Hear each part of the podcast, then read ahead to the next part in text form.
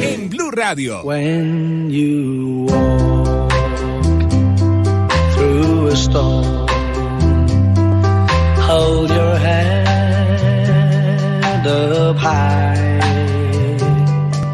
and don't be afraid of the dark.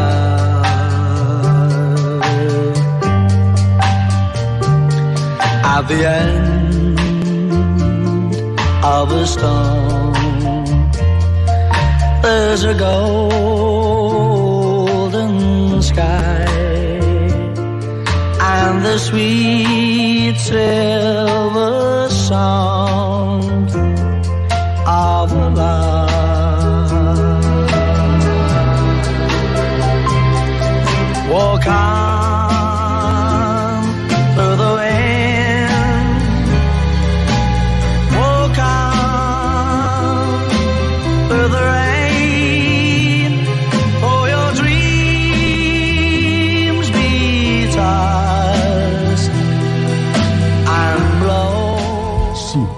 así es el fútbol.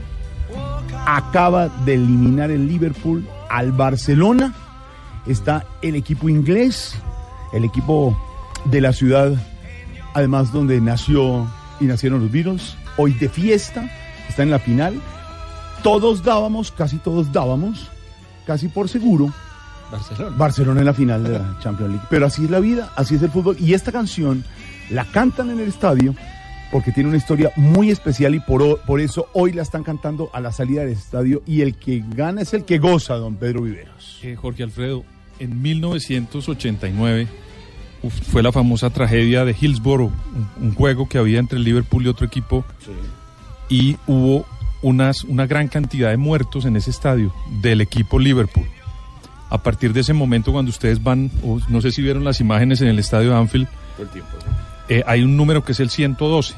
Ese número fue el número de personas que murieron en esa tragedia en 1989. Y esta canción, digamos que es como la forma en que la afición de Liverpool le dice a las personas que nunca, mientras sean hinchas del Liverpool, van a estar solos, siempre van a estar acompañados. Y por eso se llama la canción Nunca caminarán solos. ¿La final será contra quién, señor Don Elkin? ¿Contra el Ajax o contra el Tottenham? Sí, eso nadie ha Nadie- podido. va ganando el Ajax 1-0 la, la- Por eso, serie. pero Claro. cualquier cosa puede pasar. Cualquier cosa. puede Uno pasar. diría, y hubiera la dicho que la final era con el Barça, timbre de- Ajax. Claro. Digamos, Pero- esa sería la lógica. Pero Pero, después de lo lógico. Después de lo de hoy nadie, nadie está seguro. Pero es que cuando el 1-0 uno dijo, bueno, está ahí. Sí. 2-0 y 3-0, esos dos Pero, goles seguidos. eh, Jorge Alfredo, el Liverpool ha acostumbrado a hacer esto. Hace como unos 20 años para llegar también a una final tenía que ganar 3-0 y lo hizo y se conoce como el milagro del Liverpool. Lo hizo también. Ellos, digamos que en su historia tienen ya un antecedente Un que fue récord ese, de- de, haber sacado Ah, los partidos de atrás para adelante. Y Jorge Alfredo tienen un señor técnico. Señor. Ese señor Jürgen Lo Klopp decía es algo Javier Hernández ahora. maravilloso. Ese señor es el técnico. Ay, ay, ay, los buenos técnicos. ¿Cómo los extrañamos en tantos equipos? ¿Por qué lo dice?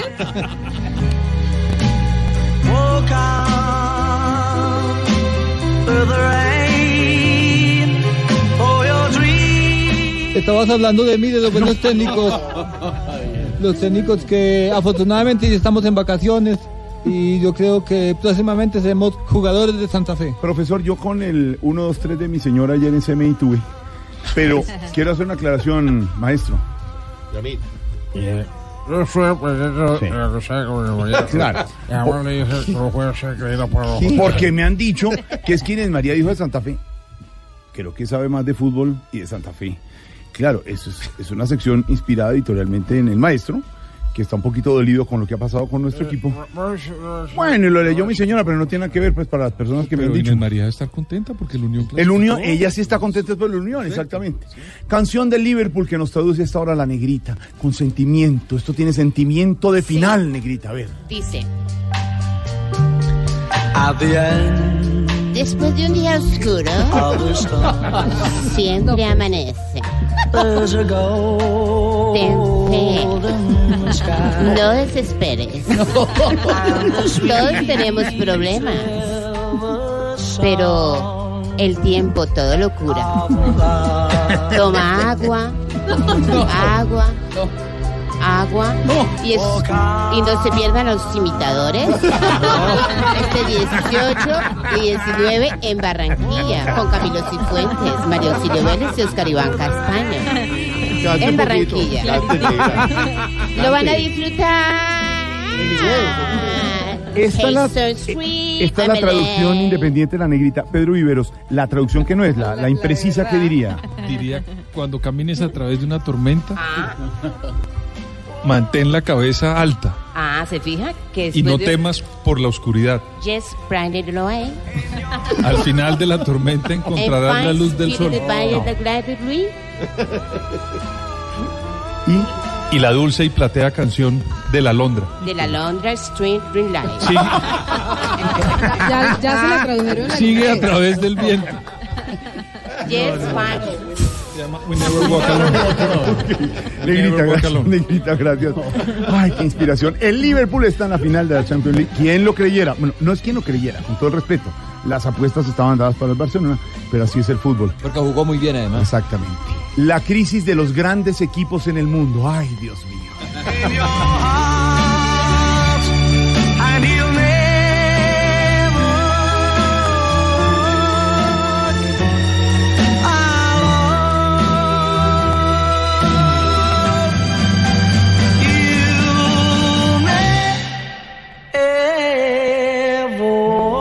Imagínense las casas de, de apuestas en Europa, 27 Hoy estaban euros, hablando de eso, creo que euros por Barcelona Javier estaba preguntándole a María. por Liverpool y un por un dólar apostado. Sí.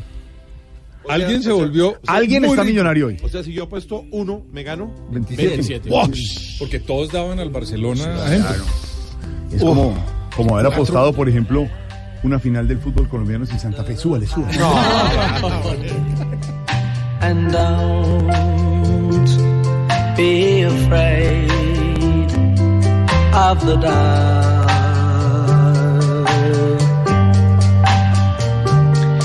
At the end of a storm, there's a golden sky and the sweet silver sound of love. Y ya volviendo a la realidad, después de saber que la noticia en el mundo deportivo dice el Liverpool en la final, merecidísimo, gran técnico, buen equipo, hoy llora Messi y sus compañeros del Barça. Y lloramos los que seguimos también ese equipo. Porque pues el Barça es un gran equipo, había hecho un partidazo Pero cuando no fue de local hace ocho días, pero No no. está bueno. Eh, Volvemos a la realidad y la realidad, decíamos ayer con Silvia y analizando la encuesta, la preocupación más grande de los colombianos en toda la ciudad viendo la encuesta de Infamer es la inseguridad, Sí, el gran reto para los futuros alcaldes, ¿no? Sí, señor. Y es lo que más les preocupa a los colombianos, no solamente en Bogotá, sino en Cali, en Barranquilla, en Medellín, en Bucaramanga. Hay unas ciudades en las que la preocupación es más alta que en otras. Sí. Sobre todo, por ejemplo, en ciudades como Bogotá. Exactamente. Y hay un eh, video que se volvió viral de algo que muchas veces no pasa, o por miedo, o por falta de solidaridad, o por lo que sea, el intento de un robo y alguien sale solidario a defender al robado. Y es lo que tiene muy preocupados eh, a muchos colombianos que algunas veces quisieran atreverse a eh, entrar en eh, un atraco, a frustrarlo, pero uno le da miedo, realmente. Uno, yo creo que a mucha gente le ha pasado que ha visto alguna situación sospechosa y el solo hecho de ver que algo está pasando allá a uno ya lo asusta. Puede salir un arma, puede pasar cualquier cosa. Recordemos el incidente del escolta aquí en el norte de Bogotá, en la autopista norte, que eh, al defender a una señora que le estaban robando en su carro, terminó hiriendo a los asaltantes y eso se le vuelve también un lío a la gente. Le queremos preguntar a los oyentes en esta tarde precisamente algo que tiene que ver con la seguridad. pero está dando miedo por lado y lado, ¿no? Porque si usted actúa, le da miedo porque de pronto le pase algo ahí en el sitio. Pero si usted coge al ladrón y le pega, también le pasa algo por ley. El video es de una cámara de seguridad, el momento en que un conductor arrolla a una mujer que estaba ayudando a un robo contra una transeúnte en el barrio San Jorge, en la localidad Rafael Uribe Uribe, en el suroriente de Bogotá. Entonces llegan en una moto, están atracando a la señora y en un, un carrito de los pequeños, de los Smart, porque tampoco era en una, en una camioneta No, blindada. era un en una carro- camioneta era un carro blindada, compacto, un carro un- compacto. un carro compacto, y el conductor del carro, vamos a subir el video en nuestras, en nuestras redes ya, en una, en una situación heroica, lanza el carro contra la señora con todo el riesgo que pueda tener.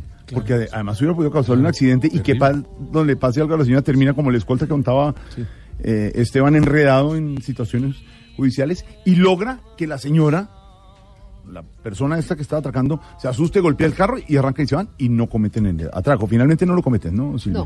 No, alcanzan. Y logró. Ahora, la pregunta es, la decisión de ese conductor iba solo, ¿qué pensó? ¿Le echó el carro a la señora? ¿Qué tal que hubiera pasado algo? ¿Fue solidario o no fue solidario? Pues ha sido viral en las redes en, los últimos, en las últimas horas, porque finalmente, cuando el profesor Mocus, el alcalde, nos enseñaba cultura ciudadana de ser solidarios, acuérdese, profesor. Siempre, la vida es más importante.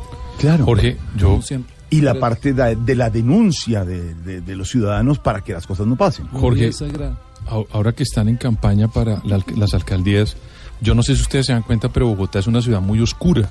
Sí. Bogotá no es una ciudad que esté iluminada. Yo no sé, de verdad los alcaldes y las personas deberían preocuparse más por alumbrar la ciudad porque hay unos sitios donde se resguardan los, los, los delincuentes porque la ciudad es muy oscura, Jorge Alfredo. Yo no sé si otras ciudades como Bogotá sean tan oscuras, pero hay unos sitios donde se presta mucho... aquí estamos 2600 más cerca Usted- usted- metros de las no, estrellas. Usted siempre no, ve las imágenes de es esos atracos y son sitios estrellas. oscuros, unas calles sin luz. Entonces, ojalá que alguien le pusiera atención a aguacate, el alumbrar más Bogotá porque eso ayuda mucho a la seguridad. que es lo que de- denuncia mucho, mm, por ejemplo, en las ciclovías, en las ciclorrutas, que son demasiado oscuras. Muy oscuro, muy Y oscuro. es muy seguro para la gente que transita por allí, pero incluso en Noticias Caracol, El Ojo de la Noche sacó la historia sobre la 26 de una de las ciclorrutas que pasa por un túnel. Mm. Y resulta que eran menores de edad los delincuentes, y lo que hacían era romper las bombillas Claro. del túnel. La gente igual tiene que pasar por ahí y en medio de esa oscuridad era que los En atacaban. una conferencia que dio el general Naranjo siendo director de la Policía Nacional y con experiencias de otras policías del mundo decía, hay que iluminar sitios, por ejemplo, desde la calle 85 con carrera 15 en el norte de Bogotá, para los oyentes que no son de la capital, hay un gran carulla ahí, una gran plazoleta que se volvió una olla de, de donde salió corriendo Colmenares Sí. y llegó al Parque El Virrey. El caso es ahí y era muy oscuro. Y decía el general Naranjo que las policías del mundo decía, iluminen, pongan cámaras, incluso dummies de cámaras, que ni siquiera sean... Claro, que no sean cámaras reales, sino hay Y presupuesto. textualmente decía el general Naranjo que las ratas se le escapan a la Es luz. que es- Donde hay luz, no hay ratas. Si nosotros ilumináramos la ciudad de. Bogotá, eh, bajaría sustancialmente la criminalidad. Pues ahí está la solidaridad de un ciudadano que logró evitar un atraco. Jorge Alfredo, le vamos a preguntar a los oyentes de Voz Populi si son testigos de un atraco, ¿intentarían evitarlo? ¿Sí o no? Buena pregunta. ¿Y por qué? Nos cuentan en las redes sociales, arroba Voz Populi en Twitter y arroba Voz Populi oficial en Instagram. Si son testigos de un atraco, están ahí, ¿intentan evitarlo? ¿Sí o no? La tienen de. Walk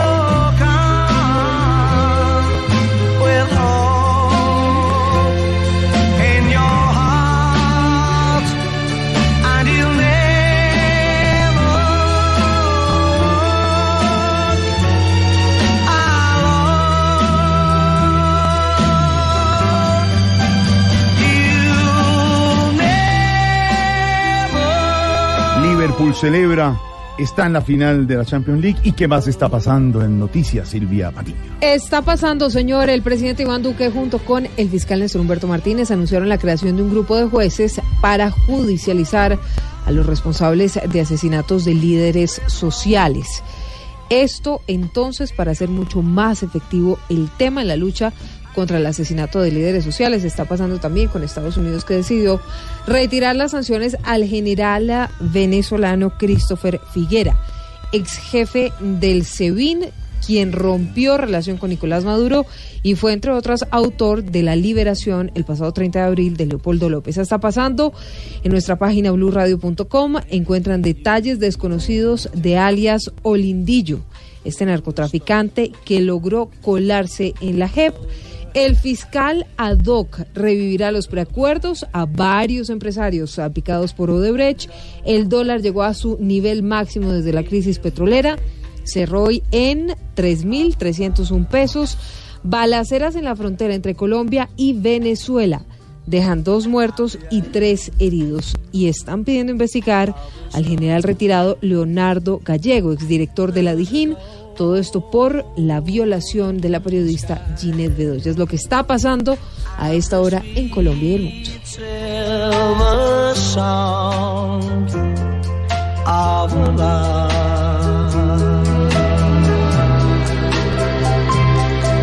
Walk on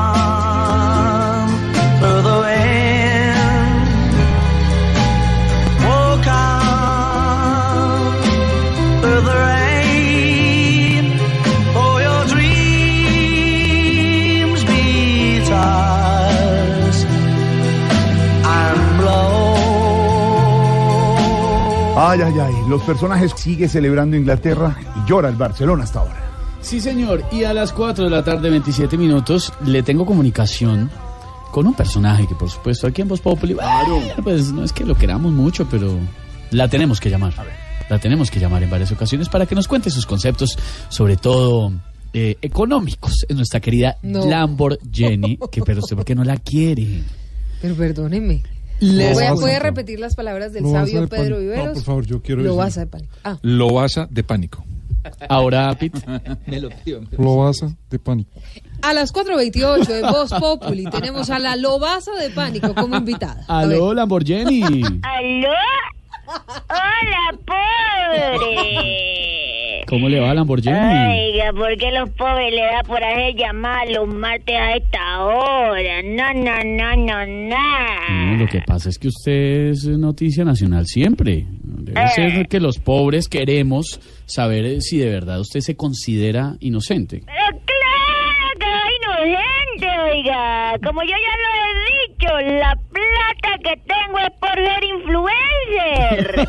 Aunque los papás de mis amigas dicen que para ellas yo era una mala influencer. no, sí, eso sí nos dimos cuenta. Pero en sus redes eh, usted casi no, no tiene seguidores. ¿por qué Oiga? ¿cómo que no? Yo tengo muchos seguidores, vea. Ah, ¿sí? Tengo 3.000 en Facebook, Sí. tengo 1.000 en Twitter y 4.000 en Instagram y dos en la fiscalía. Ah, bueno, eso. Eso lo que pasa es que es envidia, porque los ricos podemos darnos gusto que ustedes, los pobres, no pueden, ¿eh? Por ejemplo, yo tengo dos intestinos delgados, oiga. Ah, ¿cómo? Ah, sí, eso. ¿Y eso por qué? Porque al huevo le mandé a hacer la lipo. Ah, Gracias a mi dinero he podido lograr que mi cuerpo no se quede en el subdesarrollo, oiga. Yo, por ejemplo, no tengo dos órganos, yo tengo pianos sintéticos. Lamborghini. ¡Ah, mamá! Carajo, deja de chicanear con esos pobres. Aprovechar que ganó Liverpool, vámonos para Alemania a comer sushi. ¡Ay, papá! ¿Aló? Aló. Eh, eh, bueno, les decía que yo soy pobre como ustedes, ¿no? Cuando a mí me da sed, tomo agua de coco, ¿Sí? De coco Chanel. Ah. Ay. ¡Ay, ¿Con quién estás papá! hablando? ¡Ay, papá, ya ¿Con voy! quién estás hablando? Con un gordito ahí de un programa, papá. gordito? ¡Eh! ¡Oye, veo! Ay, no, no, con él no hablé, que es un, el Santa Fe no clasificó. ¡Ah, la! ¡Anda, de pobre! Eh, No eh. le metes más camisas a Esteban, que es más está boleteando con tu, con tu ropa. Es un pobre, Bueno. oiga.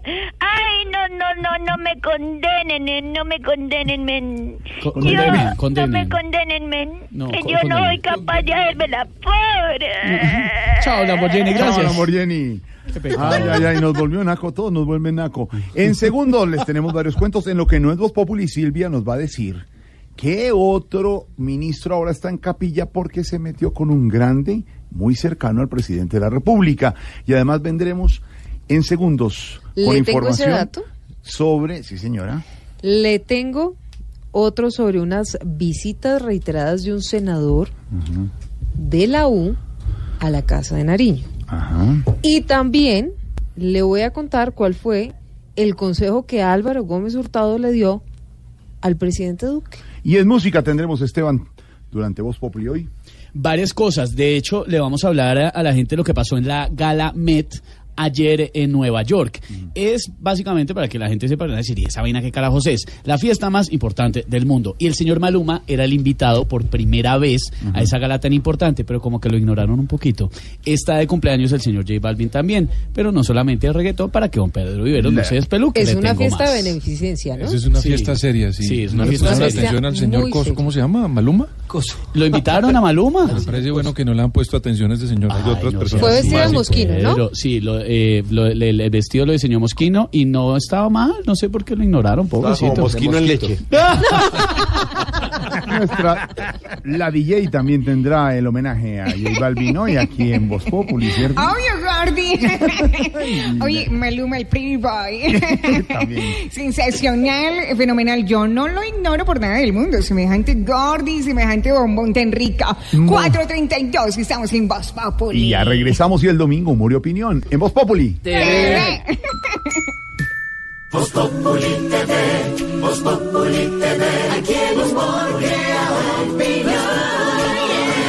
Ojalá que no sea solo tilín, tilín, pues seremos los jueces cuando estén en el ring. Voz Populi TV, Voz Populi TV, Voz Populi TV, Voz Populi TV. Muchas noticias hasta ahora, don Wilson Vaquero, y hay que resaltar lo que se está viviendo en la zona de frontera entre Colombia y Venezuela. ¿Qué ha pasado? Claro que sí. En la zona de frontera están vendiendo mangoviche, están vendiendo la papaya partida eh, a menor precio y por supuesto tenemos el chontaduro. Ojalá. Wilson, el que no sabe, esas fueron las noticias de la frontera, pero Wilson, Wilson el que sí sabe, mire la que nos tiene. A ver. Sí, una situación difícil de orden público que no creo que permita en este momento vender muy fácil eh, ese tipo de productos allí en la zona limítrofe. Mire, ya en cinco días hemos tenido dos episodios muy graves, Jorge Alfredo. El primero el viernes con una balacera que ocurrió en el sector de la parada, muy cerca del puente Simón Bolívar, y que puso en riesgo la vida de las personas que se encontraban allí en una hora que además, digamos, es de tránsito permanente de estudiantes, de maestros y de migrantes. Y por el otro lado, hoy, que es la noticia, por supuesto, se presentó otra situación, eh, digamos, con dos hechos casi simultáneos, dos balaceras que dejan dos muertos y tres heridos. La primera en un sector conocido como la isla y la segunda cerca a San Antonio del Táchira. Es, eh, como decíamos, la tercera circunstancia de esta naturaleza en esa zona del país. El balance, lo último que ha ocurrido hoy, Juliet Cano en la frontera. Según el reporte de las autoridades, la primera balacera se registró en la trocha denominada La Isla, cerca a la localidad venezolana de Pero María Ureña. Allí una persona falleció y otras tres resultaron heridas. De manera simultánea, a los pocos minutos, se registró otra balacera muy cerca al puente internacional Simón Bolívar, del otro lado de la frontera, cerca a San Antonio del Táchira, dejando una persona fallecida en la trocha conocida como la marranera. Las autoridades han dicho que esto se debe a una disputa entre bandas criminales. Coronel José Palomino, comandante de la Policía de Cúcuta. Esto se debe a una confrontación que se está presentando entre el grupo organizado delincuencial denominado La Línea y la Frontera contra colectivos y eh, milicias que pretenden eh, generar el, cobro de la extorsión en, en cambio de los que venían allí que son de la línea y la frontera. En menos de cinco días se han registrado tres balaceras en la zona de frontera. Colectivos y los integrantes de la banda de la línea mantienen una disputa por el control de las rutas del contrabando y la extorsión. Juliet Cano, Blue Radio. Juliet, gracias. Y hablando de Venezuela, nuevamente Estados Unidos con Venezuela, señor Don Wilson. Sí, señor, Estados Unidos, porque hay un anuncio muy importante de la Casa Blanca en cabeza de Mike Pence, el vicepresidente norteamericano, quien eh, ha dicho que retiran las sanciones al general Christopher Figuera, quien era el jefe del Servicio de Inteligencia del SEBIN. Esto no solamente, digamos, por Sí. apartarse del régimen de Nicolás Maduro, sino también, recordemos que fue fundamental su participación en el inicio de la, pues, eh, frustrada Operación Libertad, pero que comenzó con mucha esperanza el 30 de abril. Un anuncio muy importante que tiene además un mensaje de fondo, ¿no? eh, frente a lo que puede venir eh, en adelante respecto a lo que puede hacer Estados Unidos frente a la crisis de Venezuela. Jaime Moreno, Washington. Hola, muy buenas tardes. El vicepresidente de los Estados Unidos, Mike Pence, acaba de anunciar el levantamiento de las sanciones económicas que se le habían impuesto al general Manuel Christopher Figuera quien era el jefe de los servicios de inteligencia del régimen de Nicolás Maduro y que fue despedido justamente porque cooperó para liberar a Leopoldo López. Is removing all sanctions on General Manuel Christopher Figuera effective immediately. El vicepresidente Pence también advirtió que la seguridad de Juan Guaidó y de su familia es una prioridad para el gobierno de los Estados Unidos. Desde Washington, Jaime Moreno, Blue Radio. Jaime, gracias. Pedro, ¿qué significa esto? Que Estados Unidos le esté quitando las sanciones al general eh, Figueroa. Jorge Alfredo, es muy importante Figuera. los, me- los No, Figueroa, mensajes, Figuera. los, los mensajes que manda el Departamento de Estado y el presidente Trump con su equipo de gobierno a Venezuela, porque lo que más o menos se está diciendo es si ustedes se vienen del lado nuestro y del lado correcto de la historia, como lo han llamado ellos, pues nosotros podemos quitarle a ustedes una cantidad de delitos que ellos tienen al interior de Estados Unidos, porque cuando usted mira la cantidad de militares que están en la cúpula en Estados Unidos tienen casi, no tienen hoja de vida, sino prontuario. Y Estados Unidos está mandando el mensaje, mire, si ustedes se pasan al lado de la historia, a la parte correcta de la historia, que es la legalidad y lo democrático, pues los Estados Unidos pueden ver con buenos ojos, quitarle y perdonarle algunos de los delitos que hoy en día tienen en su palmarés en los Estados Unidos, en los archivos de la inteligencia norteamericana. En un agregado de lo que no es Voz Populi, nos contaba Ricardo Espina en las últimas horas, director de noticias de Blue Radio, nos contaban en Venezuela. Hay algunos militares que están listos para pasarse al otro lado. Pero los han llegado y les han amenazado. Pueda que usted se retire con su cintilla azul y quede protegido. Y su familia sabemos dónde vive. Así de claro. ¿Sabe cuántos generales hay en Venezuela? Dos mil. Dos mil generales, ni Estados Unidos. Estados No, Unidos no. entiendo que no tiene sino 600 militares, eh, generales. No, Venezuela son dos mil generales que usted tiene que controlar. Eso es, eso es un manejo bastante No, complejo. y la contrainteligencia que tienen. Por favor. Para precisamente presionar a las familias. Jorge Alfredo. Entonces, los Estados Unidos juegan su juego en inteligencia y, por supuesto, el aparato Maduro y de Venezuela está jugando la contrainteligencia para evitar que se desplacen al lado correcto de la historia. Contrainteligencia respaldada por los cubanos y los rusos, entre Sí, otras señor. cosas, ¿no? Exactamente. Hay una cifra que conocimos hoy que ya vamos a tratar más adelante el tema. Superan los 17 billones de pesos. Supera la corrupción en Colombia. 17 billones, es decir, 17 millones de millones de pesos. La corrupción en los últimos dos años es cifra oficial de transparencia por Colombia. Ya la vamos a hablar con don Pedro y con don Álvaro Forero. Esa cifra coincide, el día que se conoce, con más anuncios sobre el escándalo de Odebrecht, uno de los escándalos de corrupción más grande, de coimas más grande en Colombia. Y que sorprenden esos anuncios, Jorge Alfredo, porque vienen del fiscal ad hoc Leonardo Espinosa, justamente para el caso de Brecht, quien eh, revivirá los preacuerdos de algunos empresarios que han sido salpicados por ese escándalo de sobornos. Llama la atención porque pues eh, se había negociado eso con estas personas inicialmente, pero el propio fiscal ad hoc había dicho que retiraba esos preacuerdos. Vamos a ver que ver qué alcance esto tiene, seguramente digamos un tema de colaboración para poder esclarecer mucho más a fondo parte de lo que todavía no sabemos. Eh, el jueves va a haber una decisión importante de la Corte Suprema de Justicia que debe de alguna manera, digamos, dar línea para lo que viene hacia adelante en este tema del fiscal ad hoc. Lo que se aproxima, Silvia Charri. Hola, muy buenas tardes. Pues mire, conocimos que mañana el fiscal ad hoc Leonardo Espinosa tiene una cita definitiva con algunos empresarios salpicados por este escándalo de corrupción para ultimar detalles de los preacuerdos que les regresará. Inicialmente tiene casi cerrado el preacuerdo con el empresario Federico Gaviria, el delator de los supuestos bulldozer, y seguirían los de Eduardo Zambrano y Gabriel Dumar. Al parecer, el que quedaría por fuera de este beneficio sería el empresario Gustavo Torres. Sin embargo, el fiscal ad hoc para sellar estos documentos está esperando una decisión que se dará este jueves en la Corte Suprema de Justicia que podría darle la posibilidad de manejar muchos más procesos de Odebrecht. Uno de ellos justamente el del expresidente de la Agencia Nacional de Infraestructura, Luis Fernando Andrade, quien interpuso en ese alto tribunal una recusación en contra del fiscal general Néstor Humberto Martínez. Pues sí, señora, a este tema de la corrupción hay que ponerle mucho Cuidadito. Ah, pues, cuidadito. Cuidadito, cuidadito. Porque es que la corrupción tan normal es en Colombia que se volvió profesión. Aquí hay más de un corrupto que juega con el ahorro, sacando buenas tajadas, comiendo más que un caco. Cuidadito, cuidadito, porque ya cada sesión el Congreso es una empresa de misión y comisión. Es triste que de un contrato, ay yo, sin pudor ni disimulo, muchos dejen esta tierra más pelada que un cuidadito, cuidadito, pues se volvió tradición que aquí se aparta el billete como partiendo lechón. Para firmar un papel, ¿qué pasa?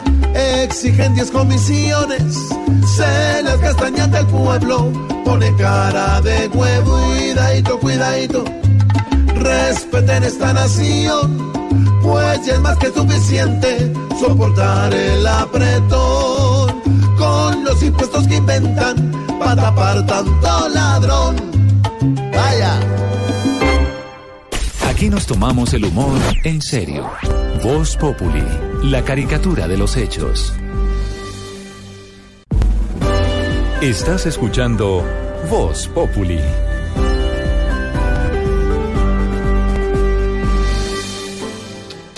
Oye, pa' mi gente buena.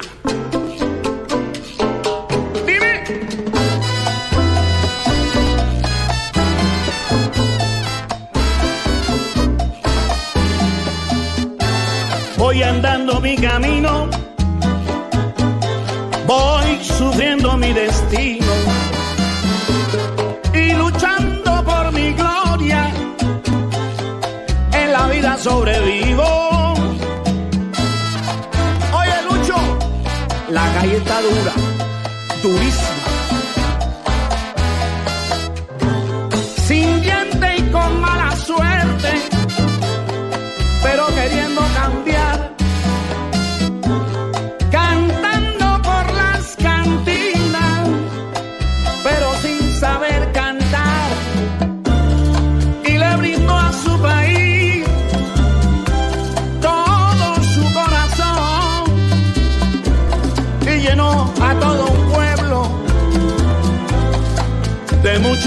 mucha ilusión. Ya que el castillo de Naipe, oye, ¿Qué se dice? Es que su famoso ¿qué se dice? Se hizo viral, se hizo viral en las últimas horas porque el fiscal González de la serie de Colmenares, o sea Carriazo, Enrique Carriazo, en una escena, y no voy a contar más porque no me lo va a tirar la serie a los que lo están viendo, pero en una escena el fiscal González saluda como Lucho. Entra a un despacho y dice, ¿qué se dice? Y entonces eso rompió las redes, por supuesto, en las últimas horas. es tan grande nuestro maestro Enrique Carriazo, amigo de esta casa, que logra ser el protagonista de La Gloria de Lucho, impecable producción del canal Caracol, con unos personajes al lado como el de Verónica Orozco, que es Gloria, Sí, sí, la recocha, como el la de su recocha, amigo. Camacho, que es Piti Camacho, que es su íntimo amigo, que siempre quiere tratar con y nunca le para bolas, como sus hijas, como el padre, el gran maestro Román, Claro, el papá, sí, como tantos Román. otros actores eh, que lo están haciendo perfectamente y con una banda musical como esta, eh, inspirada, inspirada total de Alfredo La Fe con eh, la interpretación de, de nuestro Cesario Mora. Mora. Entonces, eso Y es- le tengo noticia de Carriazo que va a estar presentándose en el Astor Plaza desde el 7 de junio.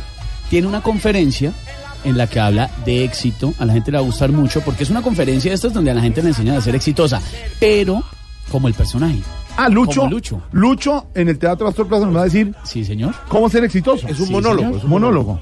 Lo, Sí, que, señor. lo que llamábamos nuestro stand-up comedy de ayer, que estamos hablando, este es monólogo de Carriazo. Sí. Aprovechando el personaje, la- el, el éxito. ¿Escrito por quién? Eh, escrito por él mismo. Esto lo va a escribir él mismo. Claro, Sí. porque él, él arrancó como libretista. Es una conferencia de él, pero entonces la adapta al personaje. Hay que ir a verlo. Es un stand comedy que hacen ahora. entonces, Lo que pasa es que están como, como, como lucrando de esa forma, ¿no? Para terminar la recocha, ¿o no, Gloria? La recocha. ¡Lucho! Usted quisiera recochar conmigo un rato. No, no, cuando Gloria, lo- vamos a recochar. ¿Qué tal la escena? La escena cuando llegó Lucho, todo un día perdido, y, la, y Gloria lo ha llamado por todos lados. Él le tiene miedo a Gloria. Y apenas entra a la, a la pieza de la, de la pensión. de la pensión, le dice Gloria, Luis Eduardo, quiero decir una cosa. Es que usted cree que yo lo llamaba para darle cantaleta. Yo no soy su mami. Yo a usted no le doy cantaleta. Usted pensaba que le iba a dar cantaleta. Pero no. Pero yo no le doy cantaleta, porque yo no soy su mami. Yo no vengo a darle cantaleta. La y arranca con la cantaleta aquella que conocemos todos. Sí, por favor. Que a todos nos ha tocado Toda esta en algún mesa momento la vida. Sí, Todos sí, y terminó ella con la- ese, pa- ese papel de Verónica Orozco. Porque además tiene que estar. dupla claro, los, eh, Camilo, los actores, Esteban, en las producciones, si hay un actor, super actor como Enrique Carriazo y los otros no le dan el nivel, pues tiene que ser muy complicado. Claro, pero entonces lo positivo, como está pasando en esta producción del canal Caracol, es que como Carriazo es una locomotora tremenda, todos sacaron lo mejor de ellos mismos y juegan de una forma espectacular y todos, Y no hay uno que no se haga un papel. Son muy un churro. Es divino. No, no, eso es un churro, Sí. mujer. Sí, se estrenó el vestido de baño que le entregó Lucho y le quedó muy bien. Un churro. Óigame, el 7 de junio, la gloria de Lucho en el Teatro Astor Plaza con el sello de Dago García Producciones. Genio, ahí lo estamos diciendo, nos contó Dago, eso muy bueno, muy bueno. Y lo esperaremos, estaremos allá. Y le tengo otra noticia. A ver, ¿qué pasa? El 10. El 8. Y al otro día los imitadores en Ibagué. Al 8. El 8. En, en Ibagué, en el Pero Teatro Tolima. vemos en Bogotá, en el Teatro Astor Plaza, a Lucho. Y arrancamos para Ibagué. Ahí Ibagué al Teatro Tolima ver los imitadores. Pero antes, este mes, el 18 y el 19, vamos a estar en Barranquilla y en Cartagena. El 18 en Cartagena, en el Quetzemaní, y el 19 En Barranquilla. en la Universidad del. Atlántico. Los ¿Y imitadores. ¿Por qué Getsemaní? ¿Por qué Getsemaní? Porque yo no sé por qué le pasé Sí, hermano. La gloria de Lucho, éxito de Caracol TV.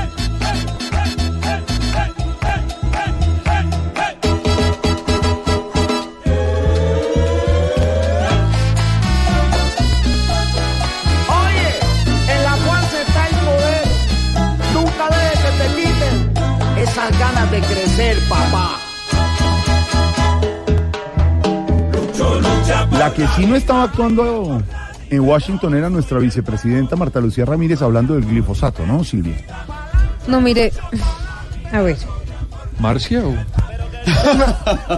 pues ¿Por digamos, a a ver, sí, es que, es que no sé por dónde arrancar porque además se me Marcia vino a la Ramírez. cabeza aquel momento en el que la vicepresidenta, la misma Marta Lucía Ramírez, por ejemplo, anunció una muerte que no era del expresidente Belisario de Tancur. Perdóneme, Silvia, antes de eso hay noticia en desarrollo, ya tendremos ampliación.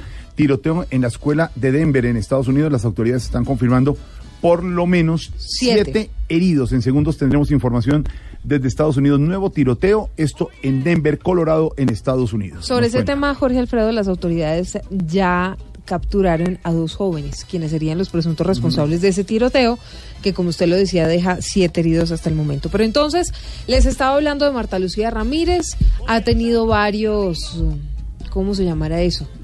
Traspiés. Mm, Traspiés. Desaciertos, traspiés. desaciertos en sus declaraciones. Uno de ellos fue, acuérdense, el día que le dijo presidente Uribe al presidente Duque, otra vez cuando a través de su cuenta en Twitter pues mató al expresidente Belisario Betancourt, quien en ese momento no había muerto todavía, y ahora vuelve a ser tendencia la vicepresidenta Marta Lucía Ramírez, y es tendencia realmente porque, entre otras cosas, Esteban, usted me corrige, lleva bastantes horas siendo tendencia numeral Martuchis. Sí, solamente la desbancó, eh, la tiene desbancada en este momento tendencias que tienen que ver con el partido que ganó el Liverpool. Pero ha sido tendencia desde las últimas horas por, primero, eh, un tuit de Ivanka Trump. eh, en el que la hija del presidente Trump le agradece, se encontró con la vicepresidenta. Tuvieron una reunión muy importante, sí. estuvieron hablando, entre otras cosas, sobre el tema de los cultivos ilícitos. Y en ese trino, Ivanka Trump Le cambió el nombre. le cambió el nombre y le puso Marcia, Marcia Ramírez. Entonces luego arreglan el trino, pero de lo que no se percataron es que el trino tenía en dos párrafos el nombre de la vicepresidenta. Entonces, en el primero ya lo corrigieron, Marta Ramírez, pero en el último párrafo seguía diciendo Marcia Ramírez. Por eso Pedro estaba hablando y preguntando sobre Marcia y en todo caso les estaba contando por qué es Martuchis Ese es el hashtag. Ese es el hashtag que está, la Tendencia. sí. Pues resulta que está en Washington la vicepresidenta Marta Lucía Ramírez, está hablando sobre la situación de Venezuela, la lucha contra las drogas. Y ayer, pues eh, estuvo aprovechando para resaltar todos esos logros del gobierno del presidente Iván Duque en materia de erradicación de cultivos ilícitos. Esto, por supuesto, en medio de la preocupación de Estados Unidos por las más de 200 mil hectáreas de coca que hay en Colombia. Lo que pasa es que no le fue muy bien haciendo la defensa sobre el glifosato. Criticó bastante duro a la Corte Constitucional, que todavía sigue definiendo qué va a pasar con las aspersiones aéreas con glifosato. Dijo que ese alto tribunal está pidiendo estudios que demuestren que no afecta en 100% la salud de las personas. Y en ese momento la vicepresidenta, abro comillas, dijo lo siguiente. Si usted se toma 500 vasos de agua al día, le aseguro que se enferma. ¿Cómo van a poner ese tipo de condicionamientos? Y los calificó de imposibles. Pero le voy a repetir otra vez la frase. Si usted se toma 500 vasos de agua al día, le aseguro que se enferma. Comparando el glifosato con el agua. Usted no- Curiosamente, Claro, La orinadera es tremenda. No, en las últimas horas también, precisamente por eso se volvió tendencia. No sé si recuerdan un personaje de una serie eh, que se llamaba Pandillas Guerra y Paz, que era Mateito. Ah, Mateo, claro. Eh, lo interpreta, problema después, sí, señor, el actor John Alex Ortiz tuvo un problema eh, y él eh, dijo una vez una frase muy similar a la de Marta Lucía Ramírez, entonces se la sacaron, ¿no? A ver. Y si eso no hace daño, ¿por qué hay tanto desechable por ahí, ah? Ay, parcerito, ¿sabe por qué hay tanto desechable? Porque los manes abusan de su cuerpo. ¿Sabe que eso es de a poquiticos? Es como si usted se tomara una albercada de agua, ñero. A lo bien, perro. ¿Sabe que si usted toma una albercada de agua, se enferma, pero el agua no sabe a nada? Y es dañosa. Ah, Pues si usted toma 500 vasos de agua, puede llenar una alberca, Es ¿no? una Entonces albercada. una albercada de agua. Eso, 500 vasos son una albercada. Eso sí. Yo le pregunto una cosa, don Pedro Viveros. Ya no es un gobierno nuevo, porque ya va a cumplir meses. un año, el próximo agosto. ¿Qué les pasa a los funcionarios? Es que estamos registrando día de por medio una embarrada de un funcionario del gobierno diciendo algo. La semana No- pasada fue Alejandro Ordóñez. No salimos de Ordóñez y llegamos a la vicepresidenta. ¿Qué les está pasando? Jorge Alfredo, yo recurro al libro que escribió el exministro Alejandro Gaviria, que es más o menos que a- gracias tenemos las palabras, no se nos han acabado las palabras que lo lanzó. en la Siquiera- siquiera tenemos las palabras. Siquiera tenemos las palabras. Y uno de esos artículos es sobre George Orwell y todo lo que él pensaba en la época eran los medios de comunicación. Y Alejandro Gaviria sostiene que hoy en día hay unos funcionarios, unos artistas que están pensando más en los likes y en los tweets de sus cuentas personales en las redes sociales que en lo que de verdad debe transmitir una persona que cumple unas funciones. Entonces, el mezclar esa idea de querer aparecer como un trend topic en todas las redes sociales, pues los lleva de pronto a recurrir a este tipo de analogías, como la de la ministra, la de la vicepresidente, al decir lo que dijo para tratar de representar y contrarrestar la crítica que ha tenido la idea de llevar el glifosato nuevamente a, para eliminar y bajar la cantidad de cultivos de coca que hay en Colombia.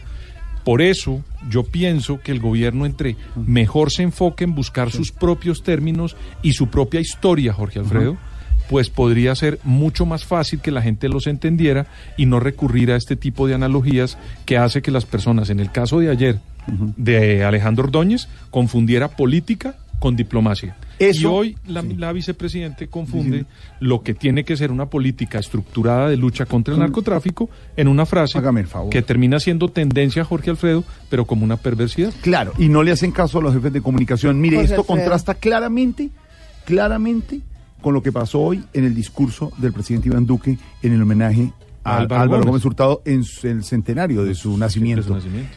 No tres, cinco personas me han registrado ese discurso. La gente voltea para atrás a ver si el presidente Duque está leyendo un teleprompter.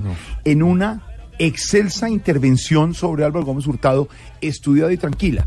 Si el presidente de la República está logrando esos discursos, lo está haciendo bien, así como también hubo jalonazo de oreja con todo el respeto al presidente Duque la semana pasada en este programa, porque llega tarde a los sitios, o llegó muy bien al primer eh, evento de la mañana, que, Nos oye, que era el. Fondo Nacional de Ahorro, llegó 10 minutos tarde nada más. Y sigo el- llegando a tiempo. Exactamente, presidente.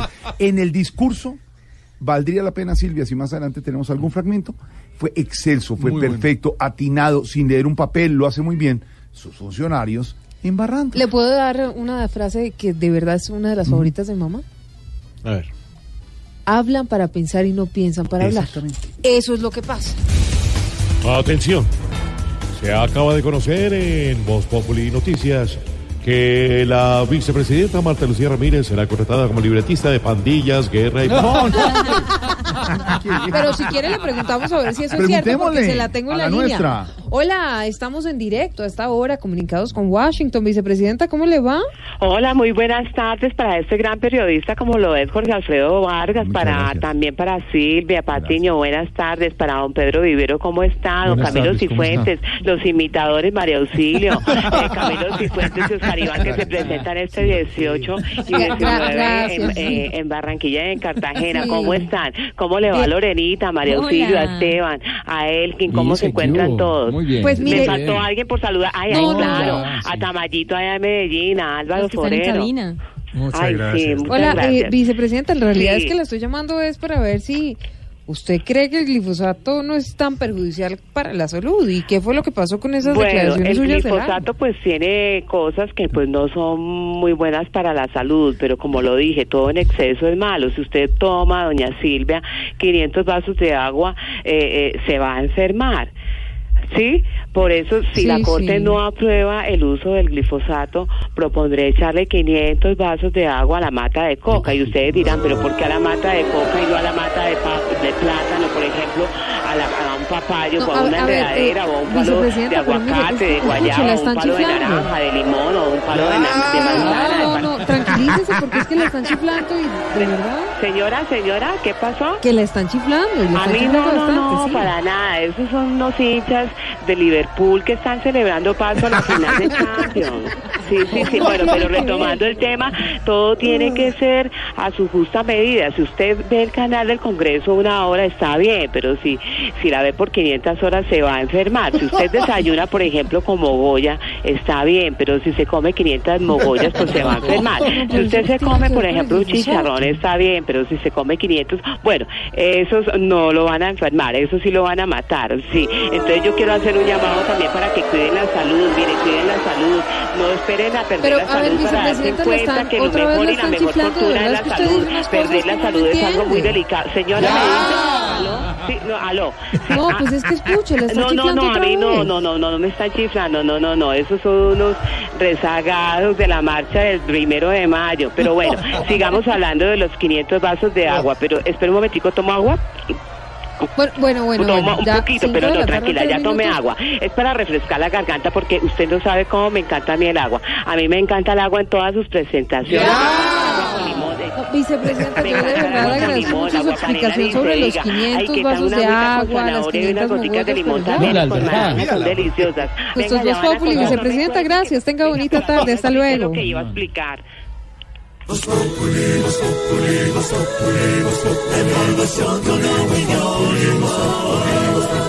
En Blue Radio. Tiroteo en Denver, Colorado. ¿Qué pasó, Wilson? Por lo menos siete estudiantes heridos, Jorge Alfredo, en una confusa situación que deja en principio dos personas detenidas, dos sospechosos.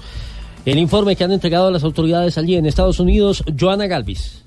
Buenas tardes, pues el hecho ocurrió en Highlands Ranch, donde funciona una escuela que presta servicios desde kinder hasta secundaria. Los heridos ya son atendidos en hospitales cercanos y la policía señala que tiene en custodia a dos personas, serían jóvenes presuntamente responsables del hecho. La escuela donde se generó este hecho de violencia hoy en Estados Unidos está situada a 13 kilómetros de la secundaria de Columbine, que hace 20 años precisamente fue atacada por dos jóvenes que asesinaron a 13 personas, incluido un profesor. Todo el operativo a esta hora de atención a víctimas familiares está siendo atendido por el departamento del sheriff del condado de Douglas en Colorado.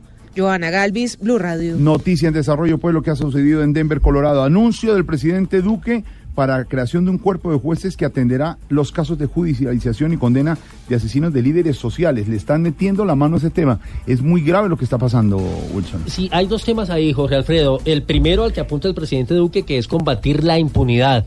Lo cual está muy bien, porque dice la fiscalía que ha resuelto el 56% de los casos, pero que es muy importante eh, atacar de, de alguna manera la congestión que hay en el sistema. Pero por otro lado, los líderes sociales también están diciendo que se requiere trabajar en materia de prevención. Claro, lo importante es que no los sigan matando. Pero indudablemente importante el anuncio que hace el presidente Duque en Casa de Nariño, María Camila Roa.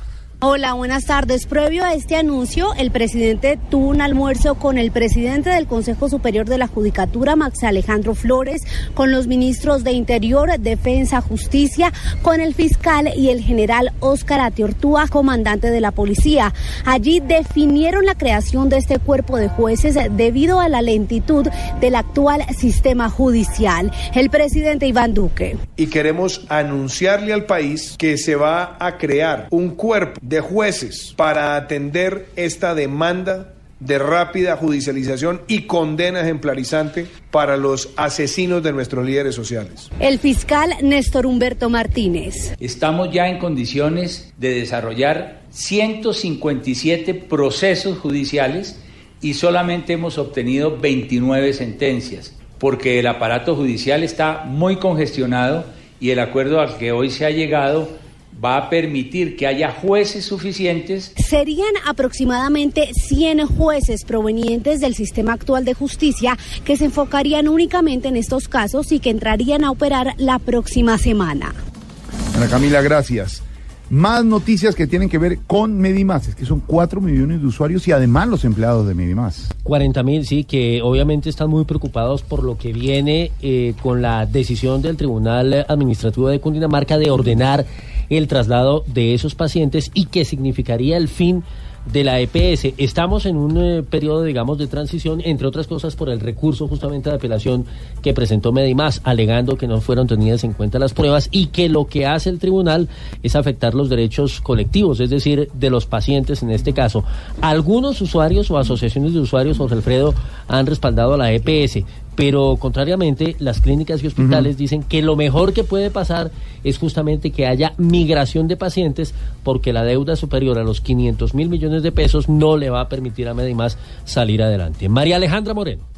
La Asociación Colombiana de Hospitales y Clínicas expresó su respaldo para acatar el fallo contra Medimás, manifestando que la transición de pacientes es necesaria teniendo en cuenta que Medimás no podrá cumplir con las deudas que tiene con el sistema de salud en Colombia. El presidente de la asociación, Juan Carlos Giraldo. La deuda de, de Medimás con 207 instituciones del grupo que reportaron información ya está por encima de los 500 mil millones, son 514 mil millones. Por otro lado, por medio de cartas, las asociaciones de usuarios de todo el país expresaron su apoyo a la EPS y rechazaron el fallo por parte del tribunal, aclarando que no aceptan el traslado de sus servicios a ninguna otra EPS. Asimismo, Medimás manifestó que este fallo se vulneran los principios constitucionales de protección a los derechos colectivos al verse interrumpidos los tratamientos y procedimientos de los usuarios. María Alejandra Moreno, Blue Radio. Atención que hay noticia que tiene que ver con el proceso de Carlos Matos, el empresario colombiano. Noticia que viene de Europa. La Audiencia Nacional eh, Española ha avalado la extradición a Colombia del empresario Carlos Matos, recordemos investigado por un escándalo de dádivas a la justicia con el fin de salir favorecido en el litigio que tenía por el control de Hyundai Motors en Colombia. Eh, hay que decir, Jorge Alfredo, que en el caso colombiano recientemente las decisiones habían sido favorables a Matos, es decir, se levantó en su momento la orden de captura y también le quitaron la circular roja de Interpol que tenía. Sin embargo, se conoce pues de última hora esa determinación de España. Dijo empresario, señor, usted lo tiene al aire en este momento. Le tengo en la línea, sí. Es que, ¿sabe qué voy a hacer de ahora en adelante, Jorge Alfredo? Antes de abrir las líneas a los oyentes, pues contesto la llamada internamente. Tampoco le puedo colgar porque no, puedo tratarlo mal al señor. ¿Cómo le va, empresario? ¡Ay! ¿Qué hubo? ¿Cómo le va? Evita, ¿Cómo está, empresario? Evita un monstruo. ¿Cómo le Habla va? con el empresario de artista. Sí, lo tengo clarísimo, créame. ¿cómo, cómo está la limonada cerezada de la A radio? ver. Muy bien, gracias. Evita, me dicen que son buenos, que, que para todo, que, pero que son muy tiesos para bailar, ¿eso es cierto? No, señor, no, no, no, para nada, yo, yo me muevo. Entonces, movete y pasame su dedito, gracias.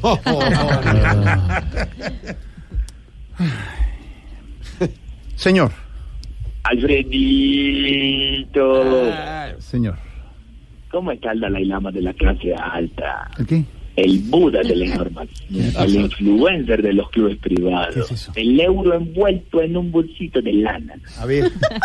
El- A A ver, estoy muy contento porque las cosas me están saliendo muy bien en la gira que está haciendo con los imitadores. ¿Está usted en la gira con los imitadores? Sí, qué bueno. Sí, sí, me están dando muy buenas utilidades, pero no solo a mí. A Mario Auxilio le están dando a la cuenta aquí entre nos casi 100 millones de pesos. Sí. A Camilo Cifuentes le está entrando casi 90 millones. No, no, puede ser. ¿Y, y- y- y cuánto le entra a Oscar Iván? Tocaría preguntarle a Camilo, que es la pareja. A ver, ¿Qué le pasa? Comenzó a lucir. Deje de hablar de la gente, hermano. La vida te va, de hecho, No, y yo preguntándole, de verdad, deje de decir cosas que no son, señor. Qué re- ¿Cómo que cosa que no es yo? ¿Vos, vos estás insinuando que yo soy un calumniador de Sí, no insinuando, lo estoy diciendo. Que yo lo digo porque los conozco. He visto las exigencias que, que me hacen para los shows de- y me quedo con la boca abierta. Con decirte que esta semana me siguieron una sesión de masajes en el hotel. ¿En el hotel de los imitadores masajes? Y después del show, María Auxilio quería que los masajes se los hicieran en la tarde. Ah, Oscar Iván siempre sí. Sí. Ah. Y Oscar Iván quería que, que los masajes se los hicieran en la noche. ¿Y qué quería Camilo? Que se los hiciera Oscar Iván. No, hombre, pero- No, No, señor, gros- eso es pura paja. Se ven grotescos. No, no, pues, No, ¿qué le pasa? Ay, no, y además se ven grotescos porque ellos son grandes los dos. No, Oscar Iván y yo no. Ay, no, no, eso, eso. Ay, no. ¿Qué? ¿No Jamás qué? Ay, no. ¿Y usted qué hace mirando? María y yo nos quedamos, María Auxilio y yo a veces nos quedamos en el otro cuarto y decimos, ay, no, visámonos y vámonos de aquí a De comer. verdad. ¿Cómo? ¿Cómo así? Mar- Malucilio, ¿usted se queda con el cor- en el cordón empresarial? nada, pero no sé están... No, eso son cosas que no tenemos por qué contar. No, pero no diga Ma- la verdad. Máximo se quedan María Auxilio y Lorena en el mismo cuarto. Sí, que nos han dicho. pronto. ¿Ah? Eh, ¿Lorena? Sí. De pronto. No, Lorena, a Lorena no la estamos trayendo todavía. ¿Ah, no la llevan? No, todavía no. No, porque Lorena todavía tiene un chochocito chiquito. Qué horror. Cuando ella tenga un chocho, no como el de María Auxilio. Claro, es un- son muy grandes. Pero va para allá, va Sí, para allá. ¿Usted vio, usted no, vio el, ella va a tener su chocho. Sí. ¿no? La ¿Usted vio va a ser una el- Silvia Patiño. ¿Qué le pasa? Sí. Ya a No, Silvia no tiene, Silvia no tiene show grande. Silvia tiene el show de las noticias y Lorena, su debut, debutó el eh, Debutó. domingo pasado en Voz Populi TV. Debuta. Es que ella era de la calle. Entonces tiene sentido que debuta. Exacto, debuta. de- debutó, no debuta, debutó eh, con la mentiróloga, muy Sí, bien. claro. Ah, no. Sí, sí. No, son fantásticos todos. A todos los tengo que empezar a mover por el mundo entero. A los casinos voy para llevar al grupo Salchicho. ¿A quién? Al grupo No, Salchicho. no, no, no, no es No, salchichón, no. salpicón. No, son una porquería de grupo. No, ¿Qué le pasa? Respete, hermano. no, ahí le digo pues que, ahí le digo pues que se salva gotera. eh. Gotera no está, Gotera. señor. ¿Gotera? ¿Cuál es gotera? ¿Cuál es gotera? Salió hace rato. por eso, 15 años por eso se salva. Eso es que salva. No, no, no, la verdad que con ellos sí no tengo ni... O sea, es que no... La semana pasada lo estuve en una presentación con un cliente de alto riesgo. Sí. Tú sabes de lo que mueven ellos, de lo que los amigos de, de, de- de Diego López. Y, y el cliente no. les dijo que les daban 5 millones de pesos más y se iban por tierra. Ajá. Y al final salieron como con 50 millones de pesos más. No, no entiendo por qué. Porque primero los mandaron por tierra, luego los mandaron por comida, después los despacharon Hombre, para llevar hombre. una merca a, a Miami. Oh, re- re- respete, respete a los integrantes del grupo Salpicón, al director musical, que es el no, Rueda, eh, eh, creativo en la parte. salva, porque él quien se salva porque el equipo, el y al cabo no tiene ni voz ni voto. entonces- ¿Cómo?